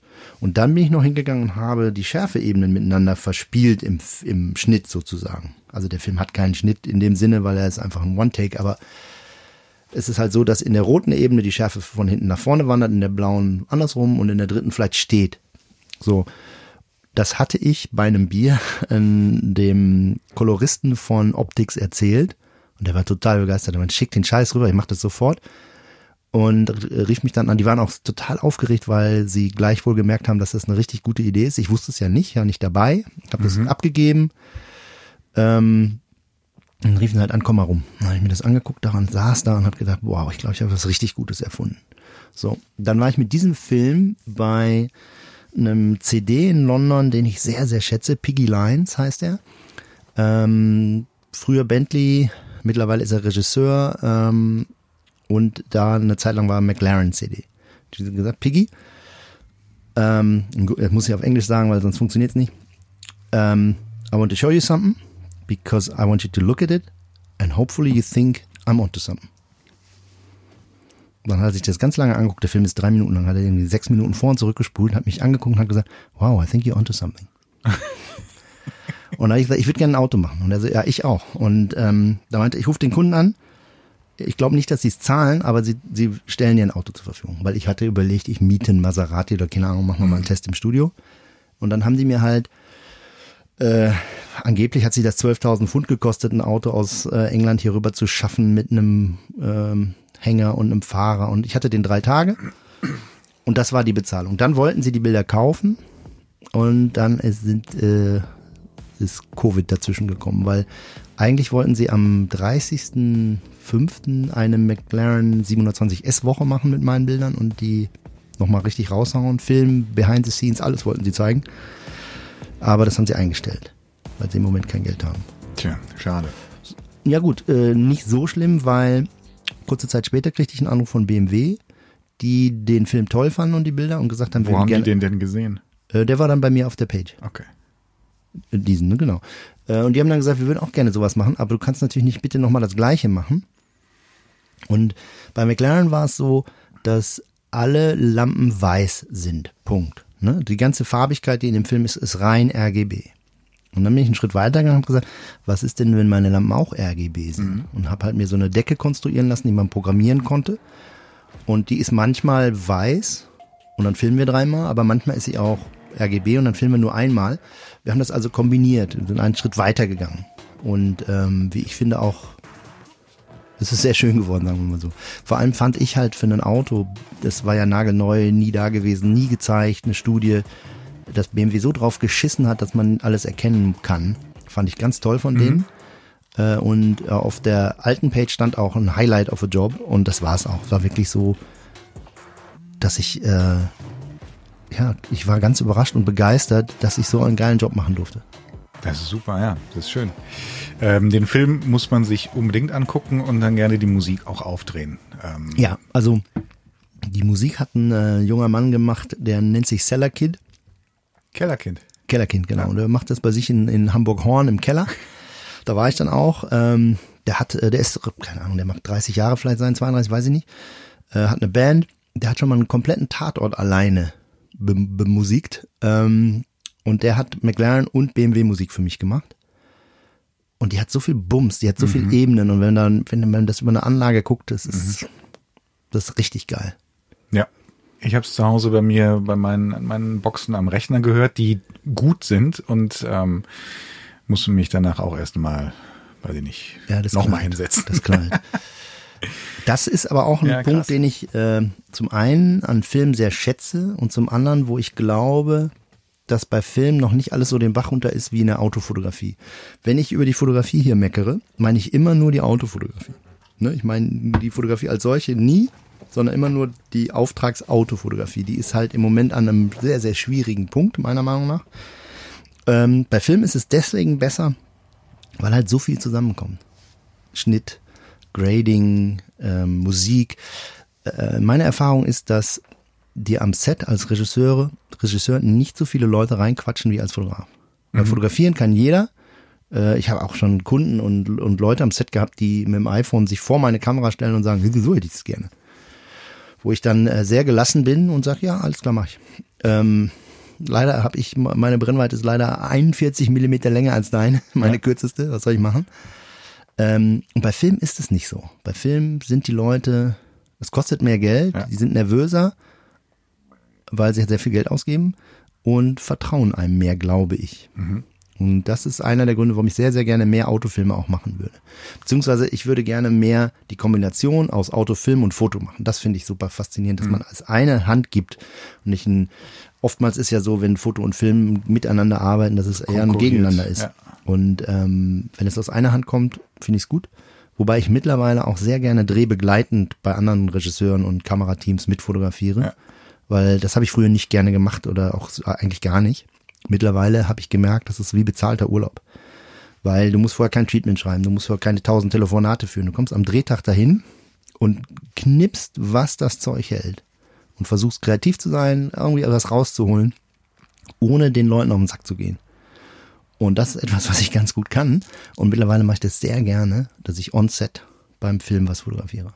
Mich interessiert das bewegte Bild sowieso eigentlich schon lange, wobei ich jahrelang nicht gefilmt habe, sondern ich habe schon ganz früh angefangen, habe mit Super 8 Kameras fotografiert. Da gibt's auch eine Serie von mir, Die habe ich auf fünf Frames in der Sekunde gestellt und Fotos gemacht. Und ich habe aber mich schon seit äh, frühester Kindheit, hätte ich jetzt was gesagt, nee, aber seit vielen Jahren mit Film auseinandergesetzt. Aber irgendwie hatte ich nie, nie Bock. Ich habe mal so einen, so einen Satz gelesen von einer Artbayerin, die gesagt hat, nur weil ihr jetzt mit Kanon filmen könnt, seid ihr noch lange keine Filmemacher. Word. Und da hatte ich nie Bock zu. Ja. Und ähm, also ich habe natürlich eine Sony, mit der könnte ich auch filmen, aber dann filme ich doch lieber mit meiner Blackmagic. Ich habe früher, das ist auch 100 Jahre her gefühlt, habe ich ähm, als Stand- und Set-Fotograf gearbeitet. Und da war es ein bisschen anders. Da war ich der, der die Stills macht Ja. und die anderen haben die große Kunst gemacht. Und die haben, ähm, wir reden von deutschen Krimiserien. Also wir reden nicht von Arthouse und nicht von Hollywood-Produktionen. Ähm, das war schwierig teilweise. Also dieses, stundenlange Warten und dann hieß es irgendwann so, jetzt kann der Fotograf kommen. Dann haben sie mir da zwei Minuten gegeben. Got two minutes. Genau, und ich, ich sollte dann aber auch bitte genau das Bild machen, was der Kameramann vorher äh, eingefangen hatte. Ähm, ich habe dann immer von mir aus zig Sachen drumrum gemacht, das ganze Bild, weil du, du stirbst ja sonst vor Langeweile. Ja. Ne? Und du bist ja, hast eine Kamera in der Hand, nicht weil du eine Kamera in der Hand haben möchtest, sondern weil du Bilder machen willst. Genau. Und das waren die, die Bilder, nachher, wo die ganzen Schauspieler gesagt haben, oh, das möchte ich haben, das möchte ich haben und na, das ist ja schön und so, da habe ich auch gemerkt, okay, vielleicht ist der Weg irgendwie, war ja auch nicht anderer. Aber kann ich gut verstehen, dass ähm, bei, bei solchen Filmen und beides miteinander zu verbinden, dass das eine große Attraktion haben kann. Ich habe auf dem Weg hierhin noch was anderes im Radio gehört. Radio war heute meine eine große Inspirationsquelle. Ich gebe zu, es klingt jetzt ein bisschen ähm, verkopft und vergeistigt und es ist ein Zitat von Ernst Bloch, was mir da um die Ohren gerieselt ist. Das heißt nämlich, ähm, ins Gelingen verliebt sein und in die Mittel des Gelingens. Das finde ich sehr schön. Das muss man sich mal erstmal ähm, im Hinterkopf zergehen lassen. Ich würde das sogar noch ausweiten, jetzt in Bezug auf dich. Nicht nur die Mittel des Gelingens, sondern der Weg zum Gelingen. Weil ich glaube, das, was du vorhin beschrieben hast, das ist, das ist genau das. Du, du, du- du kaufst dann direkt die Kamera und dann noch diese, dieses Objektiv und du weißt gar nicht, wo das genau hinführen soll. Du weißt nur, dass du da Bock drauf hast. Und dieses Rumtüfteln, der Tinkerer dann wieder, ich glaube, das macht bei dir, und ich kann es sehr gut nachvollziehen, ähm, mindestens genauso viel Freude, wie nachher das fertige Bild zu haben, also der Weg dahin. Ja, also natürlich macht das fertige Bild mehr Spaß. Ne? Also wenn ich jetzt irgendwas bastel und es kommt nichts bei raus, bin ich natürlich nicht zufrieden. Passiert aber auch selten. Ähm, aber tatsächlich, ich habe, ähm, also meine, meine Ideen kommen häufig erstmal von der Technik. Also ich bin, äh, bin nicht einer, der sich irgendwie ein seitenlanges Konzept schreibt, was er alles kritisieren und auf den Kopf stellen will und, und, und die, die Welt ändern, sondern ich komme tatsächlich häufig mit einer Idee, wo ich sage, oh, das würde ich gerne mal ausprobieren. Und dann suche ich mir irgendwas dazu. Ob das gut oder schlecht ist, aber ähm, so bin ich halt. Lustigerweise habe ich letzte Woche, als ich das erste Mal seit langem geshootet habe, zum Beispiel ein Projekt angefangen. Ein guter Freund von mir, ein sehr interessanter Mensch, hat ein komplettes Theologiestudium absolviert und ist dann nicht ins Kloster gegangen, sondern Grafiker geworden und hat dann mit 50 gesagt, äh, die Grafikbranche ist vielleicht eine Scheiße, ich werde jetzt Krankenpfleger und hat mit 50 eine Lehre zum Krankenpfleger gemacht. Das ist ein guter Freund von mir, ähm, der hat auch meine Typo entwickelt. Ähm, der rief mich neulich an und meinte, du musst botanische Gärten fotografieren. Da ich gesagt, Olli, äh, super, aber ich habe keine Zeit. Und dann haben wir nie wieder drüber gesprochen. Und dann habe ich irgendwann äh, angefangen, die ganzen Adressen von den PR-Abteilungen der botanischen Gärten mal auf Verdacht zu äh, recherchieren. Hab den Münchner geschrieben und bin hingefahren, weil Olli gesagt hat, du musst botanische Gärten fotografieren. Du kannst das da oben mit dem X schließen. Ja. Ähm, und da bastel ich auch, ähm, da habe ich diverse Sachen miteinander kombiniert. Das, ähm, der Mensch, der das photoshoppt, war auch äh, gelinde gesagt überrascht. Das erste Motiv bestand aus dreimal 60 Aufnahmen in 150 Megapixeln Fokus-Stacking von einer Blume, Ja. die aber im Freien sich bewegt hat. Ne, weil es war leider windig. Und ich hab mir gedacht, ja, du, entweder funktioniert es oder es funktioniert nicht. Ne? Im Zweifel könnte ich ja immer noch eine der 60 Belichtungen nehmen und dann habe ich halt nicht die Schärfe, so wie ich sie gerne hätte. Aber dadurch, dass ich äh, 60 mal R, 60 mal G, 60 mal B mache und es sich immer irgendwie bewegt, passiert da relativ viel und das finde ich ganz interessant. Aber genau das meine ich ja. Also dieses, Genau. dieses, man hat eine Idee, man möchte was machen und du möchtest eben die, die Pflanzen da fotografieren und merkst auf einmal, oh, äh, die bewegen sich ja und ich muss es stacken und ich muss sowieso, äh, brauchst relativ, relativ viel Zeit für dieses Bild. Das geht ja jetzt gar nicht so, wie ich mir das ursprünglich gedacht habe, aber dann eben nicht diesen geradlinigen Weg weiterzugehen, sondern eben nach links, nach rechts, oben, Genau. unten Also auszubrechen und sagen, na, mal gucken, was offen sein, passiert. ne? Ja. Genau, ja. Meine erste Ausstellung hieß übrigens Serendipity. Ach Mensch, Ja. sehr gut, cool. Auch sehr lange her.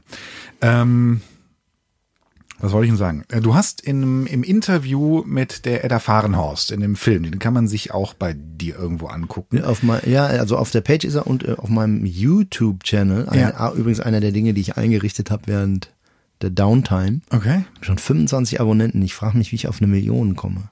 Ach du, also. Dieser Podcast wird dir massiv dabei helfen. Meinst komme ich auf 30? Mal gucken. Ich weiß nicht.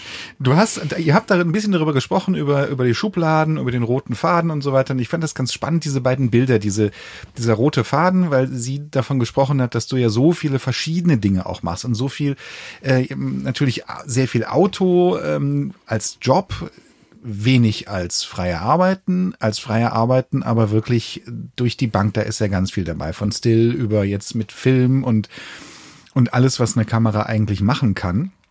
Porträts, da kommen wir nachher auch nochmal drauf, ähm, die man erstmal so gar nicht vermutet, wenn man sich auch diese Seite anguckt zum Beispiel. Da kommen zwar auch Porträts drin vor, aber das ist nicht das Erste, was einem zu deiner Arbeit einfällt. Und dann dachte ich mir, naja, da ist, vielleicht ist genau das das. Es ist kein roter Faden, es ist ein bunter Faden, der sich, der sich da, da durchschlängelt. Genau, und der dann halt auch wichtig. noch zickzack Ja. läuft.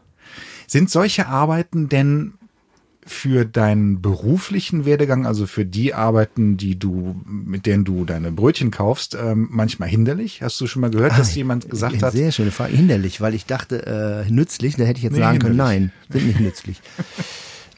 ja, glaube schon, weil ähm, in Deutschland ist es so, in Amerika ist es ein bisschen besser, in England auch, aber in Deutschland ist es so, wenn du Autos fotografierst und Porträt und Still und Landschaften und das alles ganz gut machst, bist du aber trotzdem nicht so gut wie einer, der nur Autos kann. Weil die wollen einen Experten für Auto und ich bin ja so ein Tausendsasser. Wobei ich habe für mich das 500 Sasser? Korrekt. Ich habe für mich das Wort 500 Sasser erfunden, weil ich dann nicht so unverschämt sein wollte, mich 1000 zu nennen.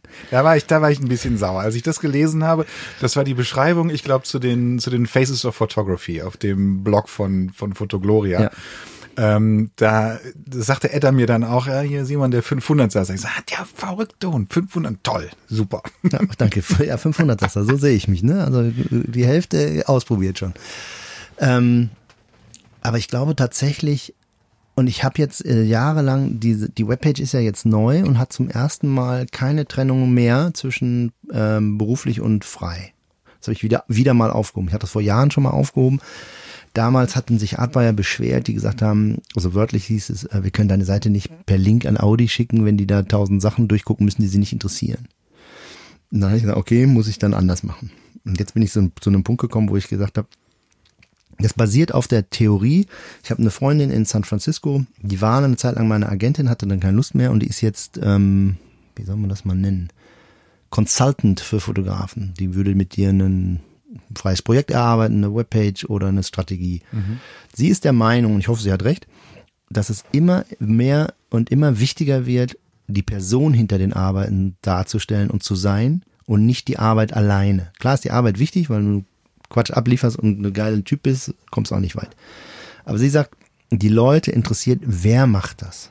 So, das habe ich jetzt gesagt, okay, äh, die, die neue Page zeigt mich von vorne bis hinten. Die unterscheidet nicht, habe ich das privat gemacht oder bezahlt, weil auch das finde ich unwichtig. Ne? Weil der McLaren-Job zum Beispiel ist ja gar kein Job, wie wir ja jetzt gehört haben, aber es sieht trotzdem aus wie ein geiler Job und wenn ich, keine Ahnung, Müll sammle, sieht's auch aus. Oder es sieht, vielleicht ist auch ein Job gar nichts Gutes.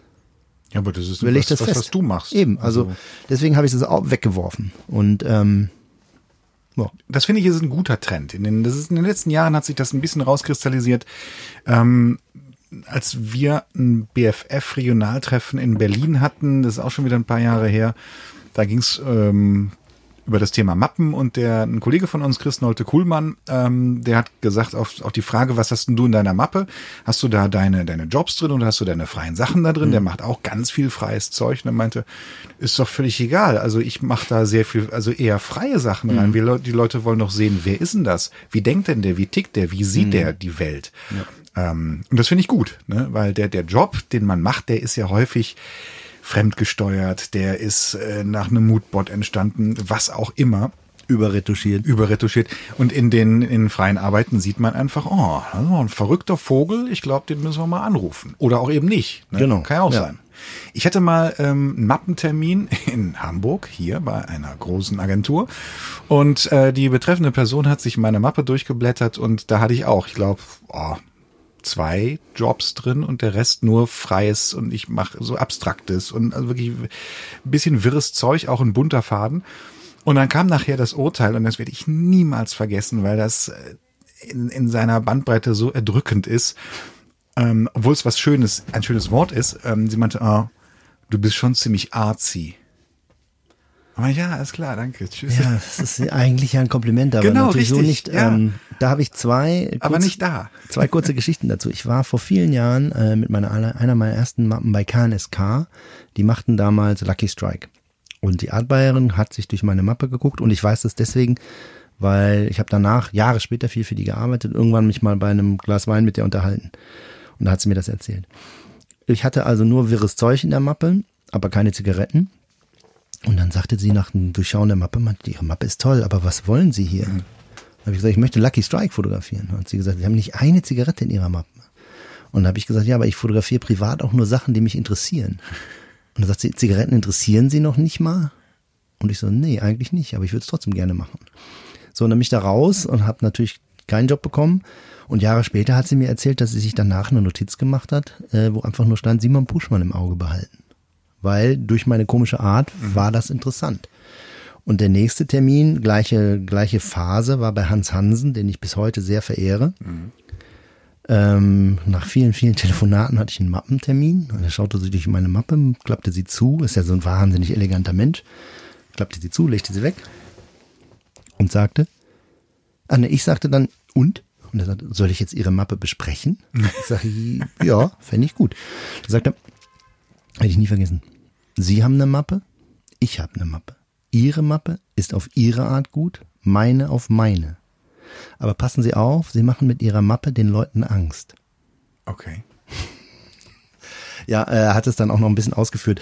Ähm, ich würde damals zu viel wollen und immer alles full. Ich war natürlich ganz frisch von der Fotoschule. Wenn ich ein Bild Fullframe vergrößert habe, musste man natürlich alle Ränder vom Basler Vergrößer sehen und so. Ich meinte, das tut später kein, nicht Not. Im Stern druckt keiner ihre Ränder ab. Lassen Sie alles weg. Das war sein Tipp. Schönes Urteil eigentlich. Also auch auf, in, in beide Richtungen. Zwei Jahre später habe ich ihn wieder angerufen. Da wollte ich BFF-Mitglied werden und sagte zu ihm, ich weiß nicht, ob Sie sich erinnern. Er unterbrach mich so von sich. Ich erinnere mich. Und er fragte, ist Ihre Mappe Ihrer Meinung nach besser oder schlechter geworden? Hab ich gesagt, ich denke, es ist besser geworden. Dann nehmen wir sie. Sie brauchen nicht nochmal kommen. Oh. Und das von Hans Hansen. Toll. Ja. Super. Ähm, wir haben mal ein Telefonat geführt, wir zwei. Das werde ich in meinem Leben nicht vergessen. Ei. Äh, ja, genau. Ich war in London bei der Verleihung der AOP Awards. Ach, jetzt kürzlich. Letztes Jahr. Ja, ja, okay, ich dachte, das ist, ja, Nee, nee, letztes Jahr. Ähm, ich, ich war da, ich habe da meinen ersten Podcast übrigens gemacht. Meine erste Folge für Shutter Talk habe ich mit, mit, Tim, mit Tim Flach aufgenommen. super Typ. Super Typ. Und am nächsten Tag war dann, oder am Abend selber war dann die, die Preisverleihung ähm, und äh, ich habe zweimal Gold gewonnen und schweb auf allen möglichen Wolken und war ganz froh, noch ein paar bekannte Fotografen an den Wänden zu sehen, unter anderem Uwe Düttmann, unter anderem Simon Puschmann mit den, ähm, mit den Nackten in der Küche. So, du hast gewonnen, du hast Gold gewonnen. Ähm, und ich war, wie gesagt, so selig. Dann, so, oh, wie toll ist das denn? Und huiuiui. Und dann rufe ich jetzt mal den Simon an, weil der ist ja gar nicht da, der muss ja direkt davon erfahren. So, dann rufe ich, rufe ich dich an und es klingelt und Buschmann. Ja, Simon, Mensch, hier ist der Florian, äh, Kollege, BFF und so weiter und ich bin gerade in London. Aha. Ja, hier AOP-Preisverleihung. Mhm. Du hast, du hast Gold gewonnen. So, die erste Reaktion war, mit welcher Serie? Äh, Mit, mit Naked in the Kitchen. Und die anderen nicht. Äh, nee. Ah, okay.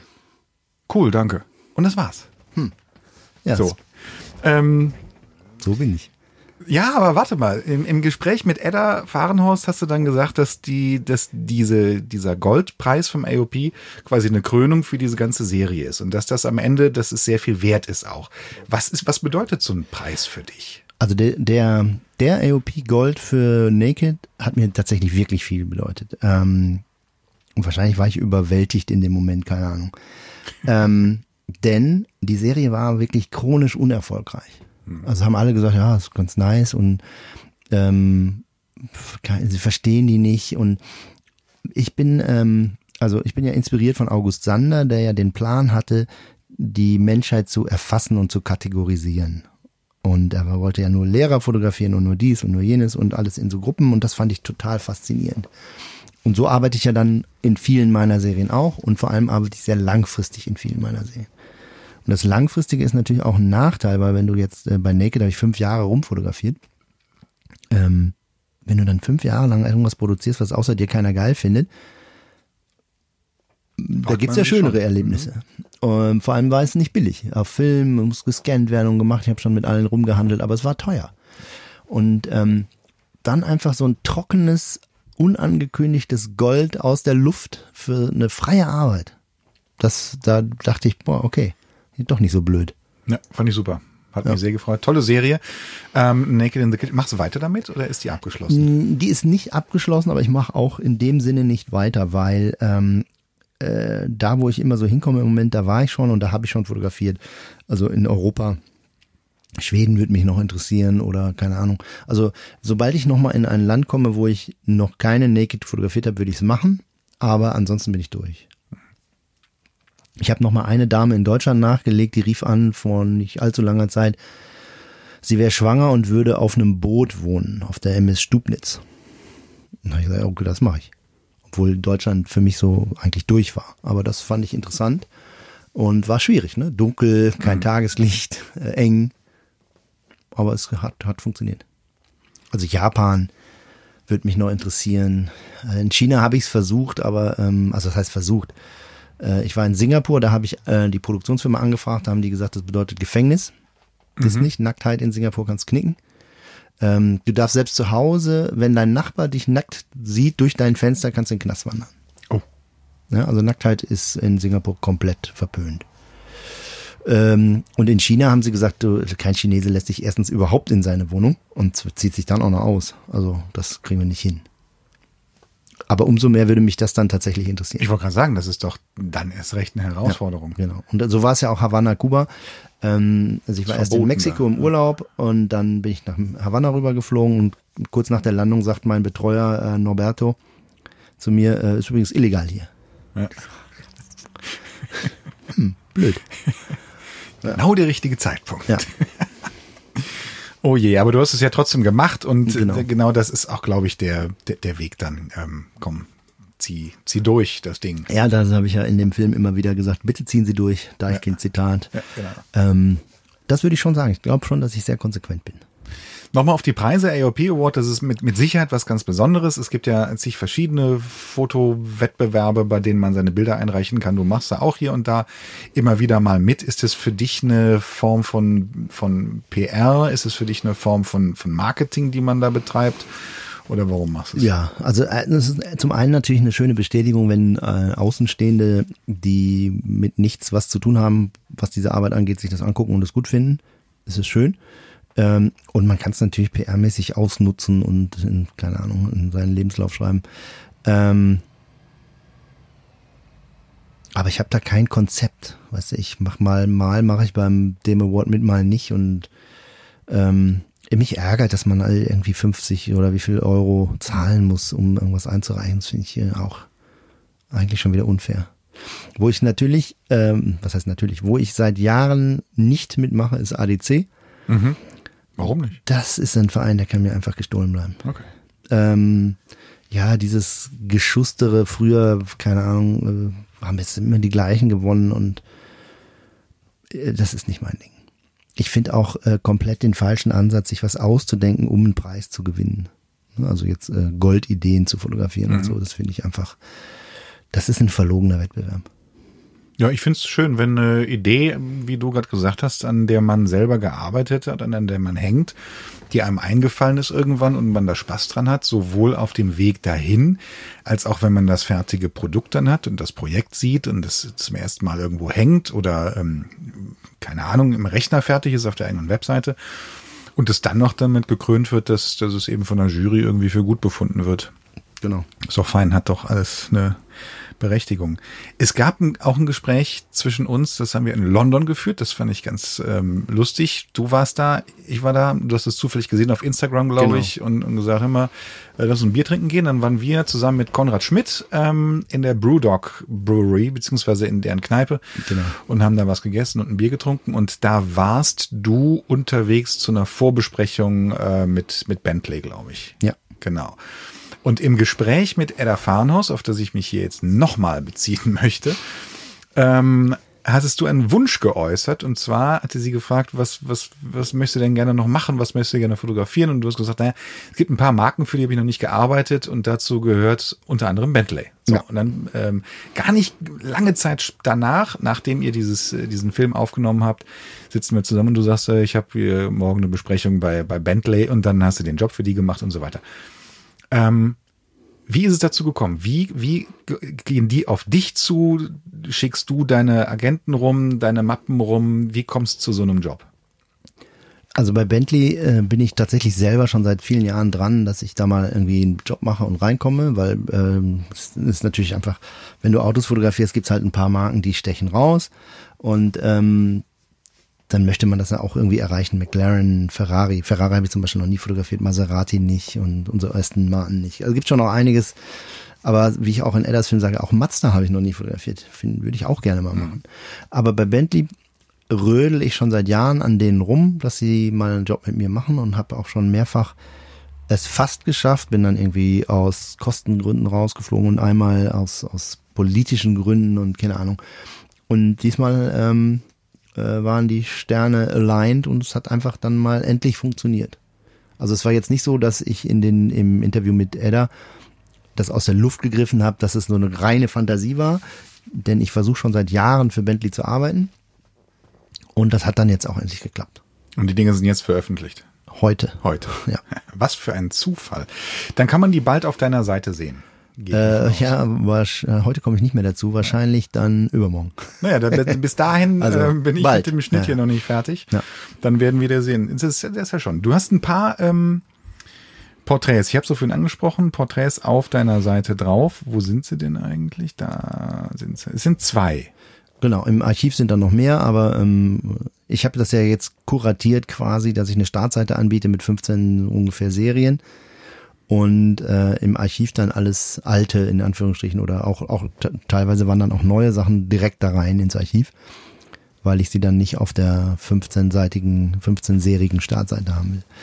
Das hier ist auch wieder eigentlich so eine Art so eine Art August Sander Konzept. Hm, Ich bin befreundet mit einem Casting-Menschen, Mitch von Procast. Ich sage, Mitch, kannst du mir nicht äh, einmal pro Stunde äh, acht Stunden lang acht Leute schicken? Ich möchte gar nichts wissen. Ich möchte nicht wissen, wie die aussehen, gar nichts. Die, die sollen einfach kommen. Und dann habe ich die fotografiert. Also das sind Modelle. Das sind Models von, also was heißt, ja, also äh, eine Casting-Agentur, die wahrscheinlich nicht hauptberuflich Models, aber schon modeln. Ja. Ja. Ähm, ja, und ich finde halt interessant, äh, Leute zu fotografieren, die fotografiert werden wollen. Das macht mir sehr viel Spaß. Also jetzt sind die natürlich Models und haben noch möglicherweise ein anderes Interesse. Aber eine Band oder ein Schriftsteller oder so, das für, für, für fotografiere ich sehr gerne. Weil die auch ein Interesse haben, zusammen ein Bild zu erstellen. Ich habe mal vor Jahren eine Serie gemacht für die Hamburger Filmförderung über Hamburger Schauspieler, eigentlich über Schauspieler und Regisseure, egal woher, die aber Hamburger Filmgeld genommen haben. Die sollte ich dann fotografieren. Da habe ich eine sehr interessante Erfahrung gemacht. Regisseure lassen sich schlecht fotografieren. Weil die nicht verstehen, dass ich nicht ihr Kameramann bin in dem Moment, sondern äh, ich der Regisseur bin. Also ich habe immer wieder, wenn ich Regisseur, Schauspieler gar kein Problem. Kannst du sagen, mach das, stell dich dahin, und dann stellen sich dahin und war gut. Bei Regisseuren, die kamen dann, ich würde höher gehen mit der Kamera. Und ich habe dann gesagt, ich nicht. Und ja, mit einer habe ich mich gestritten. Ja. Nur mit Äh, einer. Danke. Ja, äh, aber tatsächlich so, dass ich abgebrochen hätte, wenn denn der Ansprechpartner von der Filmförderung nicht die Wogen geglättet hätte. Weil es gab ein ganz starkes, also 8x10 Inch Porträt ist ein paar Tage her, äh, 8x10 Inch Polar ist ein paar Tage her. Ähm, es gab ein ganz starkes Bild von ihr und es gab ein ganz schwaches. Und das Schwache wollte sie nehmen. Und nur das wollte sie autorisieren, weil da war sie hübsch und das war so ein PR-Bild und das Starke war halt, da war sie eine starke Frau und man merkte, dass die, äh, dass die Regie führen kann, dass die Menschen führen kann. Und das sieht, das sah hart aus, aber toll. Und dann habe ich gesagt, wenn du das nehmen willst, machen wir gar nichts. Und da hat sie gesagt, das ist mein Bild. Dann habe ich gesagt, ja, das ist meine Ausstellung, da hängen 15 Bilder und eins ist scheiße, meine ich. Ja, Ja. so ist es. Dann hat sie gesagt, dann gehe ich. Dann habe ich gesagt, mach doch. Ich hatte, ähm, habe es vorhin gesagt, ich habe als als äh, Still und als Standfotograf gearbeitet und ich, es gab zwei Regisseure, ähm, mit denen ich nicht reden durfte. Also mit einem bin ich aneinander gerasselt, weil ähm, weiß ich nicht warum. Und äh, da kam der Assistent nachher und meinte, wenn wenn du irgendwas wissen möchtest oder so, dann bitte nur noch mit mir sprechen. Also es ist natürlich schwer auch für solche Menschen dann mal das Zepter aus der Hand zu geben oder, oder die Peitsche aus der Hand zu geben, weil ich glaube, das ist ein besseres Bild. Machen wir noch ein Bier auf. Eins haben wir noch. Ja. Ich bin sehr gespannt. Äh, ja, du hast die Firma schon erwähnt. Ja, Das ist tatsächlich im Moment mein äh, absolutes Lieblingsbier. das Hazy Jane von Brewdog. In einer gefälligen Dose. Ja, ähm, ich kaufe ja immer in, okay. ähm, in England bei Brewdog, oder in Schottland eigentlich, bei Brewdog selber. Äh, wir haben mal darüber gesprochen. Ich habe die, äh, ich bin Equity Punk. Warte mal, ich muss das Geräusch kurz. Ich bin Equity Punk, bedeutet, äh, ich habe die irgendwie finanziell unterstützt als Crowdfunding. Und da bekam ich ein Jahr lang äh, Porto frei und, ähm, und noch 10%, also 10% bekomme ich dauerhaft auf den Shop oder 15 sogar, keine Ahnung. Und komischerweise gibt's in Schottland nur Dosen im Versand. Als wir in, in London bei denen in der Kneipe waren, ähm, auch ein schöner Moment, hast du gesagt, wenn du Bier holen gehst, nimm mal eine blaue Karte mit, weil dann gibt's 10 Prozent. Ja. Das, also das hatte was.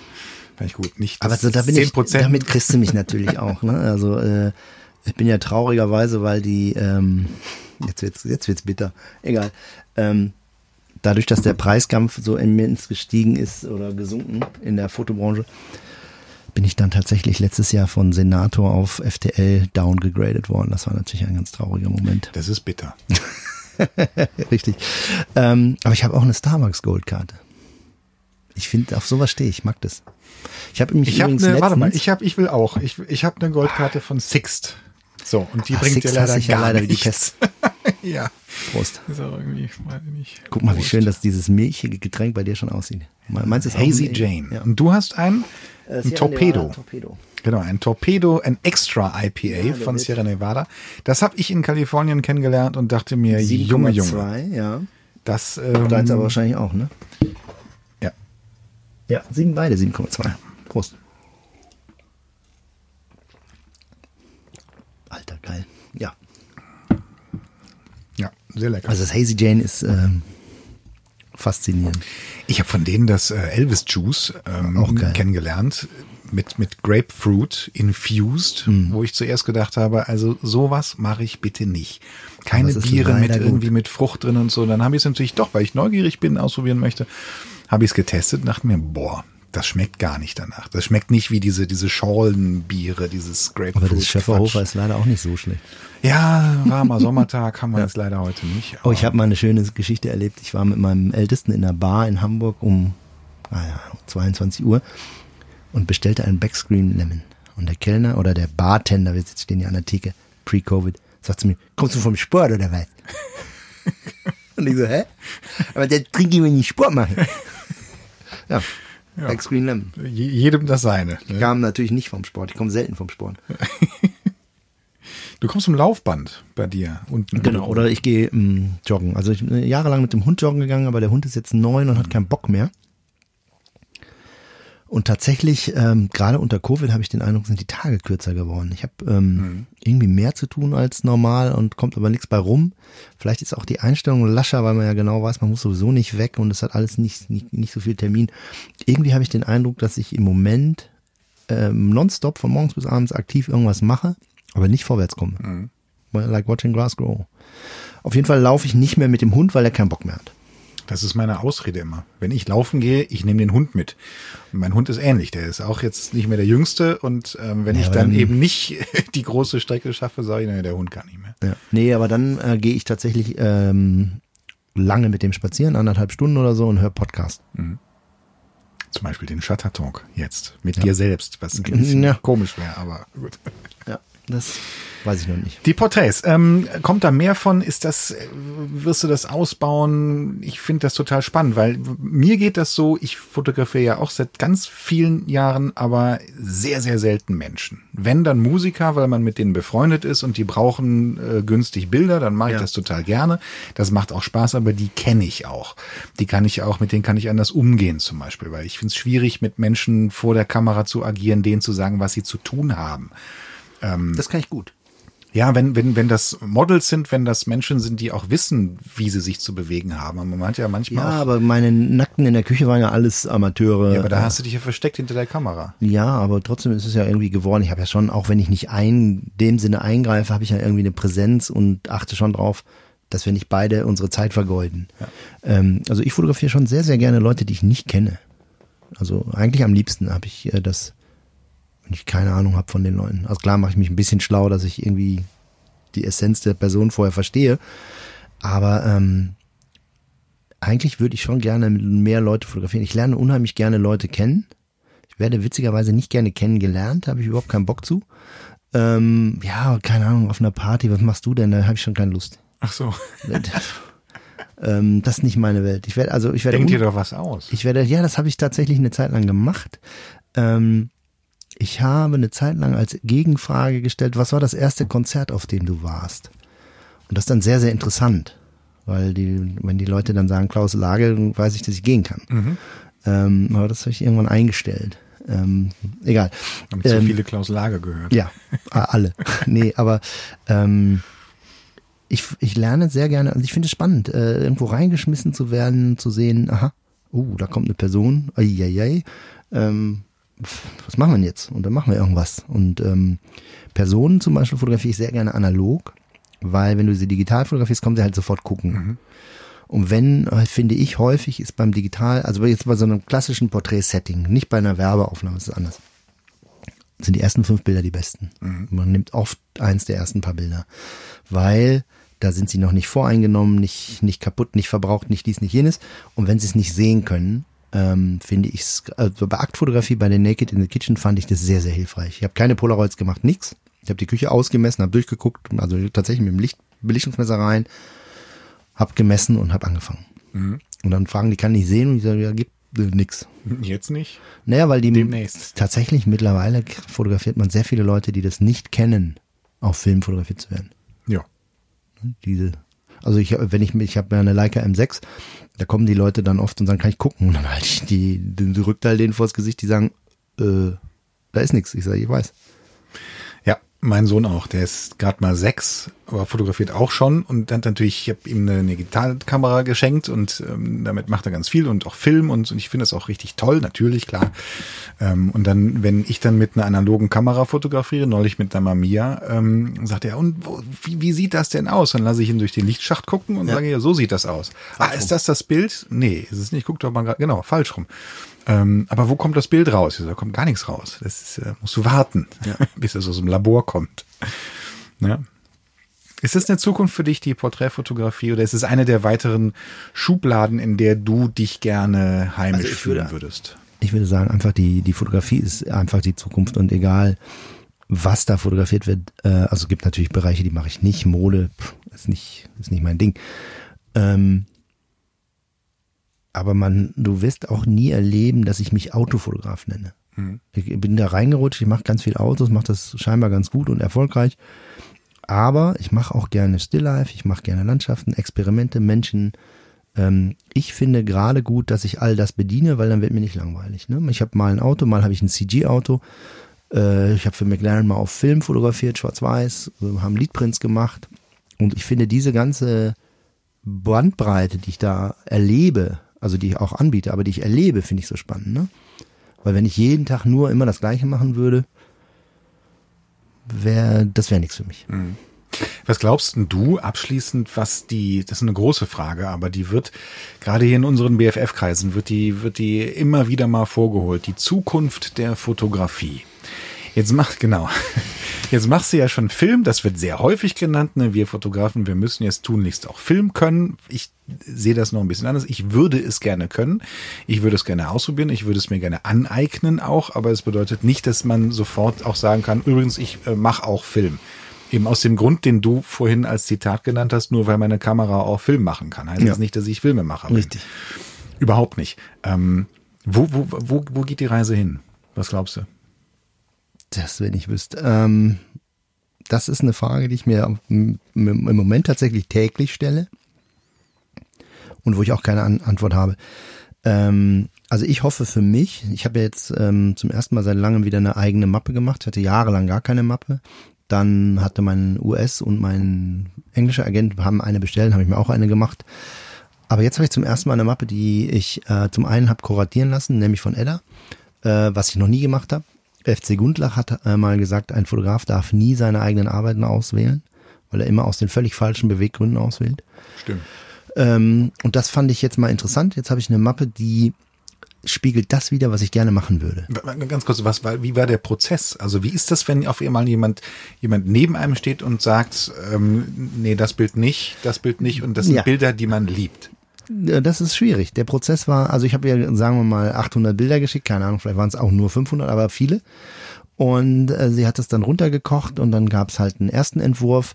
Äh, und es gab auch Doppelseiten, wo ich gesagt habe, das verstehe ich nicht, das will ich nicht, machen wir nicht. Oder ähm, wo ich dann einfach aus einer Serie fand, dass sie das Schwächste genommen hat und dann haben wir uns unterhalten. Es gibt aber auch ein Bild drin, wo ich nach wie vor denke, ein Porträt von einem Kind, dass es da ein besseres gab, aber Ella findet das einfach viel, viel stärker. Und ich muss mir ja nicht Rat einholen, wenn ich ihn dann ignoriere. Ne? Und da habe ich gesagt, okay, machen wir mal so. Ähm, natürlich macht keiner Mappentermine, deswegen habe ich die Mappe einfach abgefilmt und äh, online gestellt und äh, verschickt die tatsächlich jetzt, äh, wo ich dann schreibe den Art Bayern, ich würde gerne einen Termin machen, aber ihr wollt bestimmt nicht, hier ist meine Mappe als Film. Und dann gucken sich die an und schreiben halt irgendwas zurück. Ähm, ich hoffe, dass es funktioniert. Ich habe mal was sehr Interessantes gelernt von äh, Hans-Werner Briese. Hans-Werner Briese, wissen nicht viele, war Food-Fotograf und Fashion-Fotograf. Er ist Foodfotograf geworden, weil ein Kollege von ihm, der Foodfotograf war, war krank und er hat ihn vertreten. Und dann fanden die das mega und dann hat er immer mehr Food fotografiert. Er hat aber der Foodbranche nicht gesagt, dass er Modefotograf ist und der Modebranche nicht gesagt, dass er Foodfotograf ist. Und er hat zu mir gesagt, du musst das trennen. Du darfst auf keinen Fall mit, mit den gleichen, also jetzt mit der neuen Mappe kann ich nicht zu den Autoagenturen gehen, weil da ist kaum noch ein Auto drin. Das heißt, ich muss jetzt, und da, da scheitert es noch dran, weil ich äh, einfach nach 20 Jahren Auto, ich kenne nur Autoleute. Ich muss jetzt gucken, wer macht kein Auto, wem kann ich das anbieten. Ähm, und gleichzeitig will ich aber trotzdem weiter Auto machen. Ich will nicht, ich kann, ich kann nicht und ich will auch nicht, es gibt keinen Grund aufzuhören mit Auto, weil es macht noch Spaß, wenn man gebucht ist. Ähm, der Teil bis zur Buchung macht im Moment keinen Spaß, weiß nicht, wie du siehst, aber ist, ist, äh, macht keinen Spaß. Aber die, die Jobs sind geil. Autojobs machen richtig Laune. Ja. Aber trotzdem hätte ich gerne ein zweites, drittes, viertes, fünftes Standbein, wo ich sage, äh, ich bin auch ähm, Porträtfotograf oder dies. Ähm, in zwei Wochen mache ich ähm, Stills für eine Kaffeefirma. Freue ich mich total drauf. Aber ist es dann nicht doch wieder die Trennung, wenn du sagst, du in, in die Mappe kommt kein einziges Auto rein und umgekehrt? Weil kann es nicht sein, dass jemand, der vielleicht nicht unbedingt dich buchen würde, weil er ähm, auch Autofotograf, einen, Au- einen Autofotografen sucht, dass er trotzdem sich die Mappe anguckt und sagt, Mensch, äh, ich, ich mag den Stil, ich mag das, was er da tut, wie er denkt und guckt? Ja, das ist ja die, das ist theoretisch meine Hoffnung, aber ähm, praktisch suchen die Leute, eigentlich möchten sie das Bild, was sie gerne machen würden, schon in der Mappe sehen. Das ist so meine Erfahrung. Ne? Wenn du irgendwo hingehst, freuen sie sich, wenn sie das, was sie vorhaben, schon bei dir sehen. Die Wahrscheinlichkeit, dass sie tausend andere Sachen sehen, die so ähnlich sind und dann sagen, ah ja, das ähm, kriegt ihr schon hin, das ist selten geworden. Also doch, wie viele Mappen werden es dann am Ende? Na, eine, also ich. Ähm, Also eine, eine Nicht-Automappe. Genau. Ja. Der alte jüdische Friedhof in Prag. Mhm. Haben wir letztens gesehen auf Instagram von dir. Ähm, was ist das? Wie kam es dazu? Ähm, also ich war auf einem Skoda-Dreh in Prag als äh, Standfotograf sozusagen. Und äh, es gab, das war vorher auch schon gesagt, es gab zwei Down Days. Die haben freitags und montags gefilmt und haben gesagt, du kannst so hin und her fliegen oder du bleibst in Prag, wir zahlen das Hotel. Und ich gesagt, da bleibe ich auf jeden Fall einfach in Prag. und bin zwei Tage durch Prag gelatscht. Eigentlich nur einen, weil am zweiten Tag hat's gegossen wie aus Eimern. Und am ersten kam ich am jüdischen Friedhof vorbei und gedacht, oh, da gehe ich mal rein. Und äh, auf so Reisen nehme ich eigentlich immer nur meine Leica Monochrom mit, weil ich halt so ein großer Freund bin von Schwarz-Weiß und dann auch konsequent und nicht Hintertür offen und wandeln. Und dann habe ich da ein bisschen rumfotografiert und äh, war da ganz zufrieden. Spannend. Man könnte wahrscheinlich noch ewig weiterreden über die Serien, über deine Seite, über das, was hier zu sehen ist. Viele Filme, viele Fotos, viele Hintergründe. Ge und gehen wir nochmal hoch. Ja. Das ist noch weiter. Noch ein. Noch ein. Noch die. Das ist zum Beispiel eine Serie, die fand ich ganz spannend. Die ist so ein bisschen Ah, unterge genau. untergegangen, fand ich, aber gut. Äh, This is where I live. Diese Bilder sind alle in einem Umkreis von anderthalb Kilometern um mein Haus entstanden und äh, zum Teil digital, zum Teil analog, weil ich habe dann irgendwann festgestellt, ähm, meine trichromatische Fotografie fotografiert auch, äh, funktioniert auch analog. Ich habe einfach ähm, an der Alpa Das ist in deinem Garten. Genau, an der Alpa, das ist auch hier vorne. Hier zum Beispiel äh, bei dem Bild habe ich einfach ähm, eine Belichtung gemacht, zehn Minuten gewartet, eine Belichtung gemacht, zehn Minuten gewartet und dann wandert halt die Sonne und der Schatten verändert sich. Und alle auf ein Blatt sozusagen. Ne? Ich habe an der Alpa einen Rollfilm-Rückteil gehabt, habe äh, gespannt, ausgelöst, zehn Minuten gewartet, gespannt, ausgelöst. Und die meisten sind analog, manche sind aber auch digital entstanden. Doppelt Spannend. und hin und her belichtet. Also gerne mal angucken. Ich verlinke das alles, worüber wir geredet Dank. haben, in den Show Notes und zeige die Fotos und wie wir das mit dem Film machen. Ich bin selber sehr gespannt, was, ähm, was ich daraus bastel. Ähm, bauen wir alles ein. Simon, danke fürs Bier. Wir trinken Ja, das noch aus. auf jeden Fall. Ähm, gerne wieder. Danke fürs Gespräch. Ja, ich danke dir. Bis bald. Prost.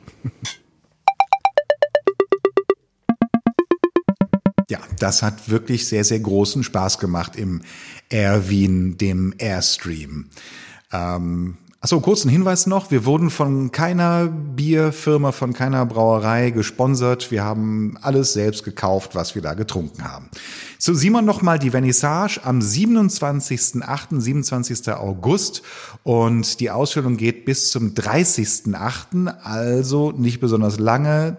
Deshalb umso mehr die Bitte an euch, wenn ihr euch die Ausstellung über Wastelands angucken möchtet, dann hin. Alle Informationen zur Ausstellung, Vernissage, Finissage und was sonst noch alles in der Galerie passiert, natürlich bei Simon auf der Seite. Verfolgt ihn einfach auf Instagram, da kriegt ihr alle Informationen, die ihr braucht. Vielen Dank fürs Zuhören, wenn ihr den Podcast gehört habt. Vielen Dank fürs Zuschauen, wenn ihr das Ganze auch noch als Videocast gesehen habt. Ich hoffe, wir sehen oder wir hören uns bald wieder. Bis zum nächsten Mal. Macht's gut. Dankeschön.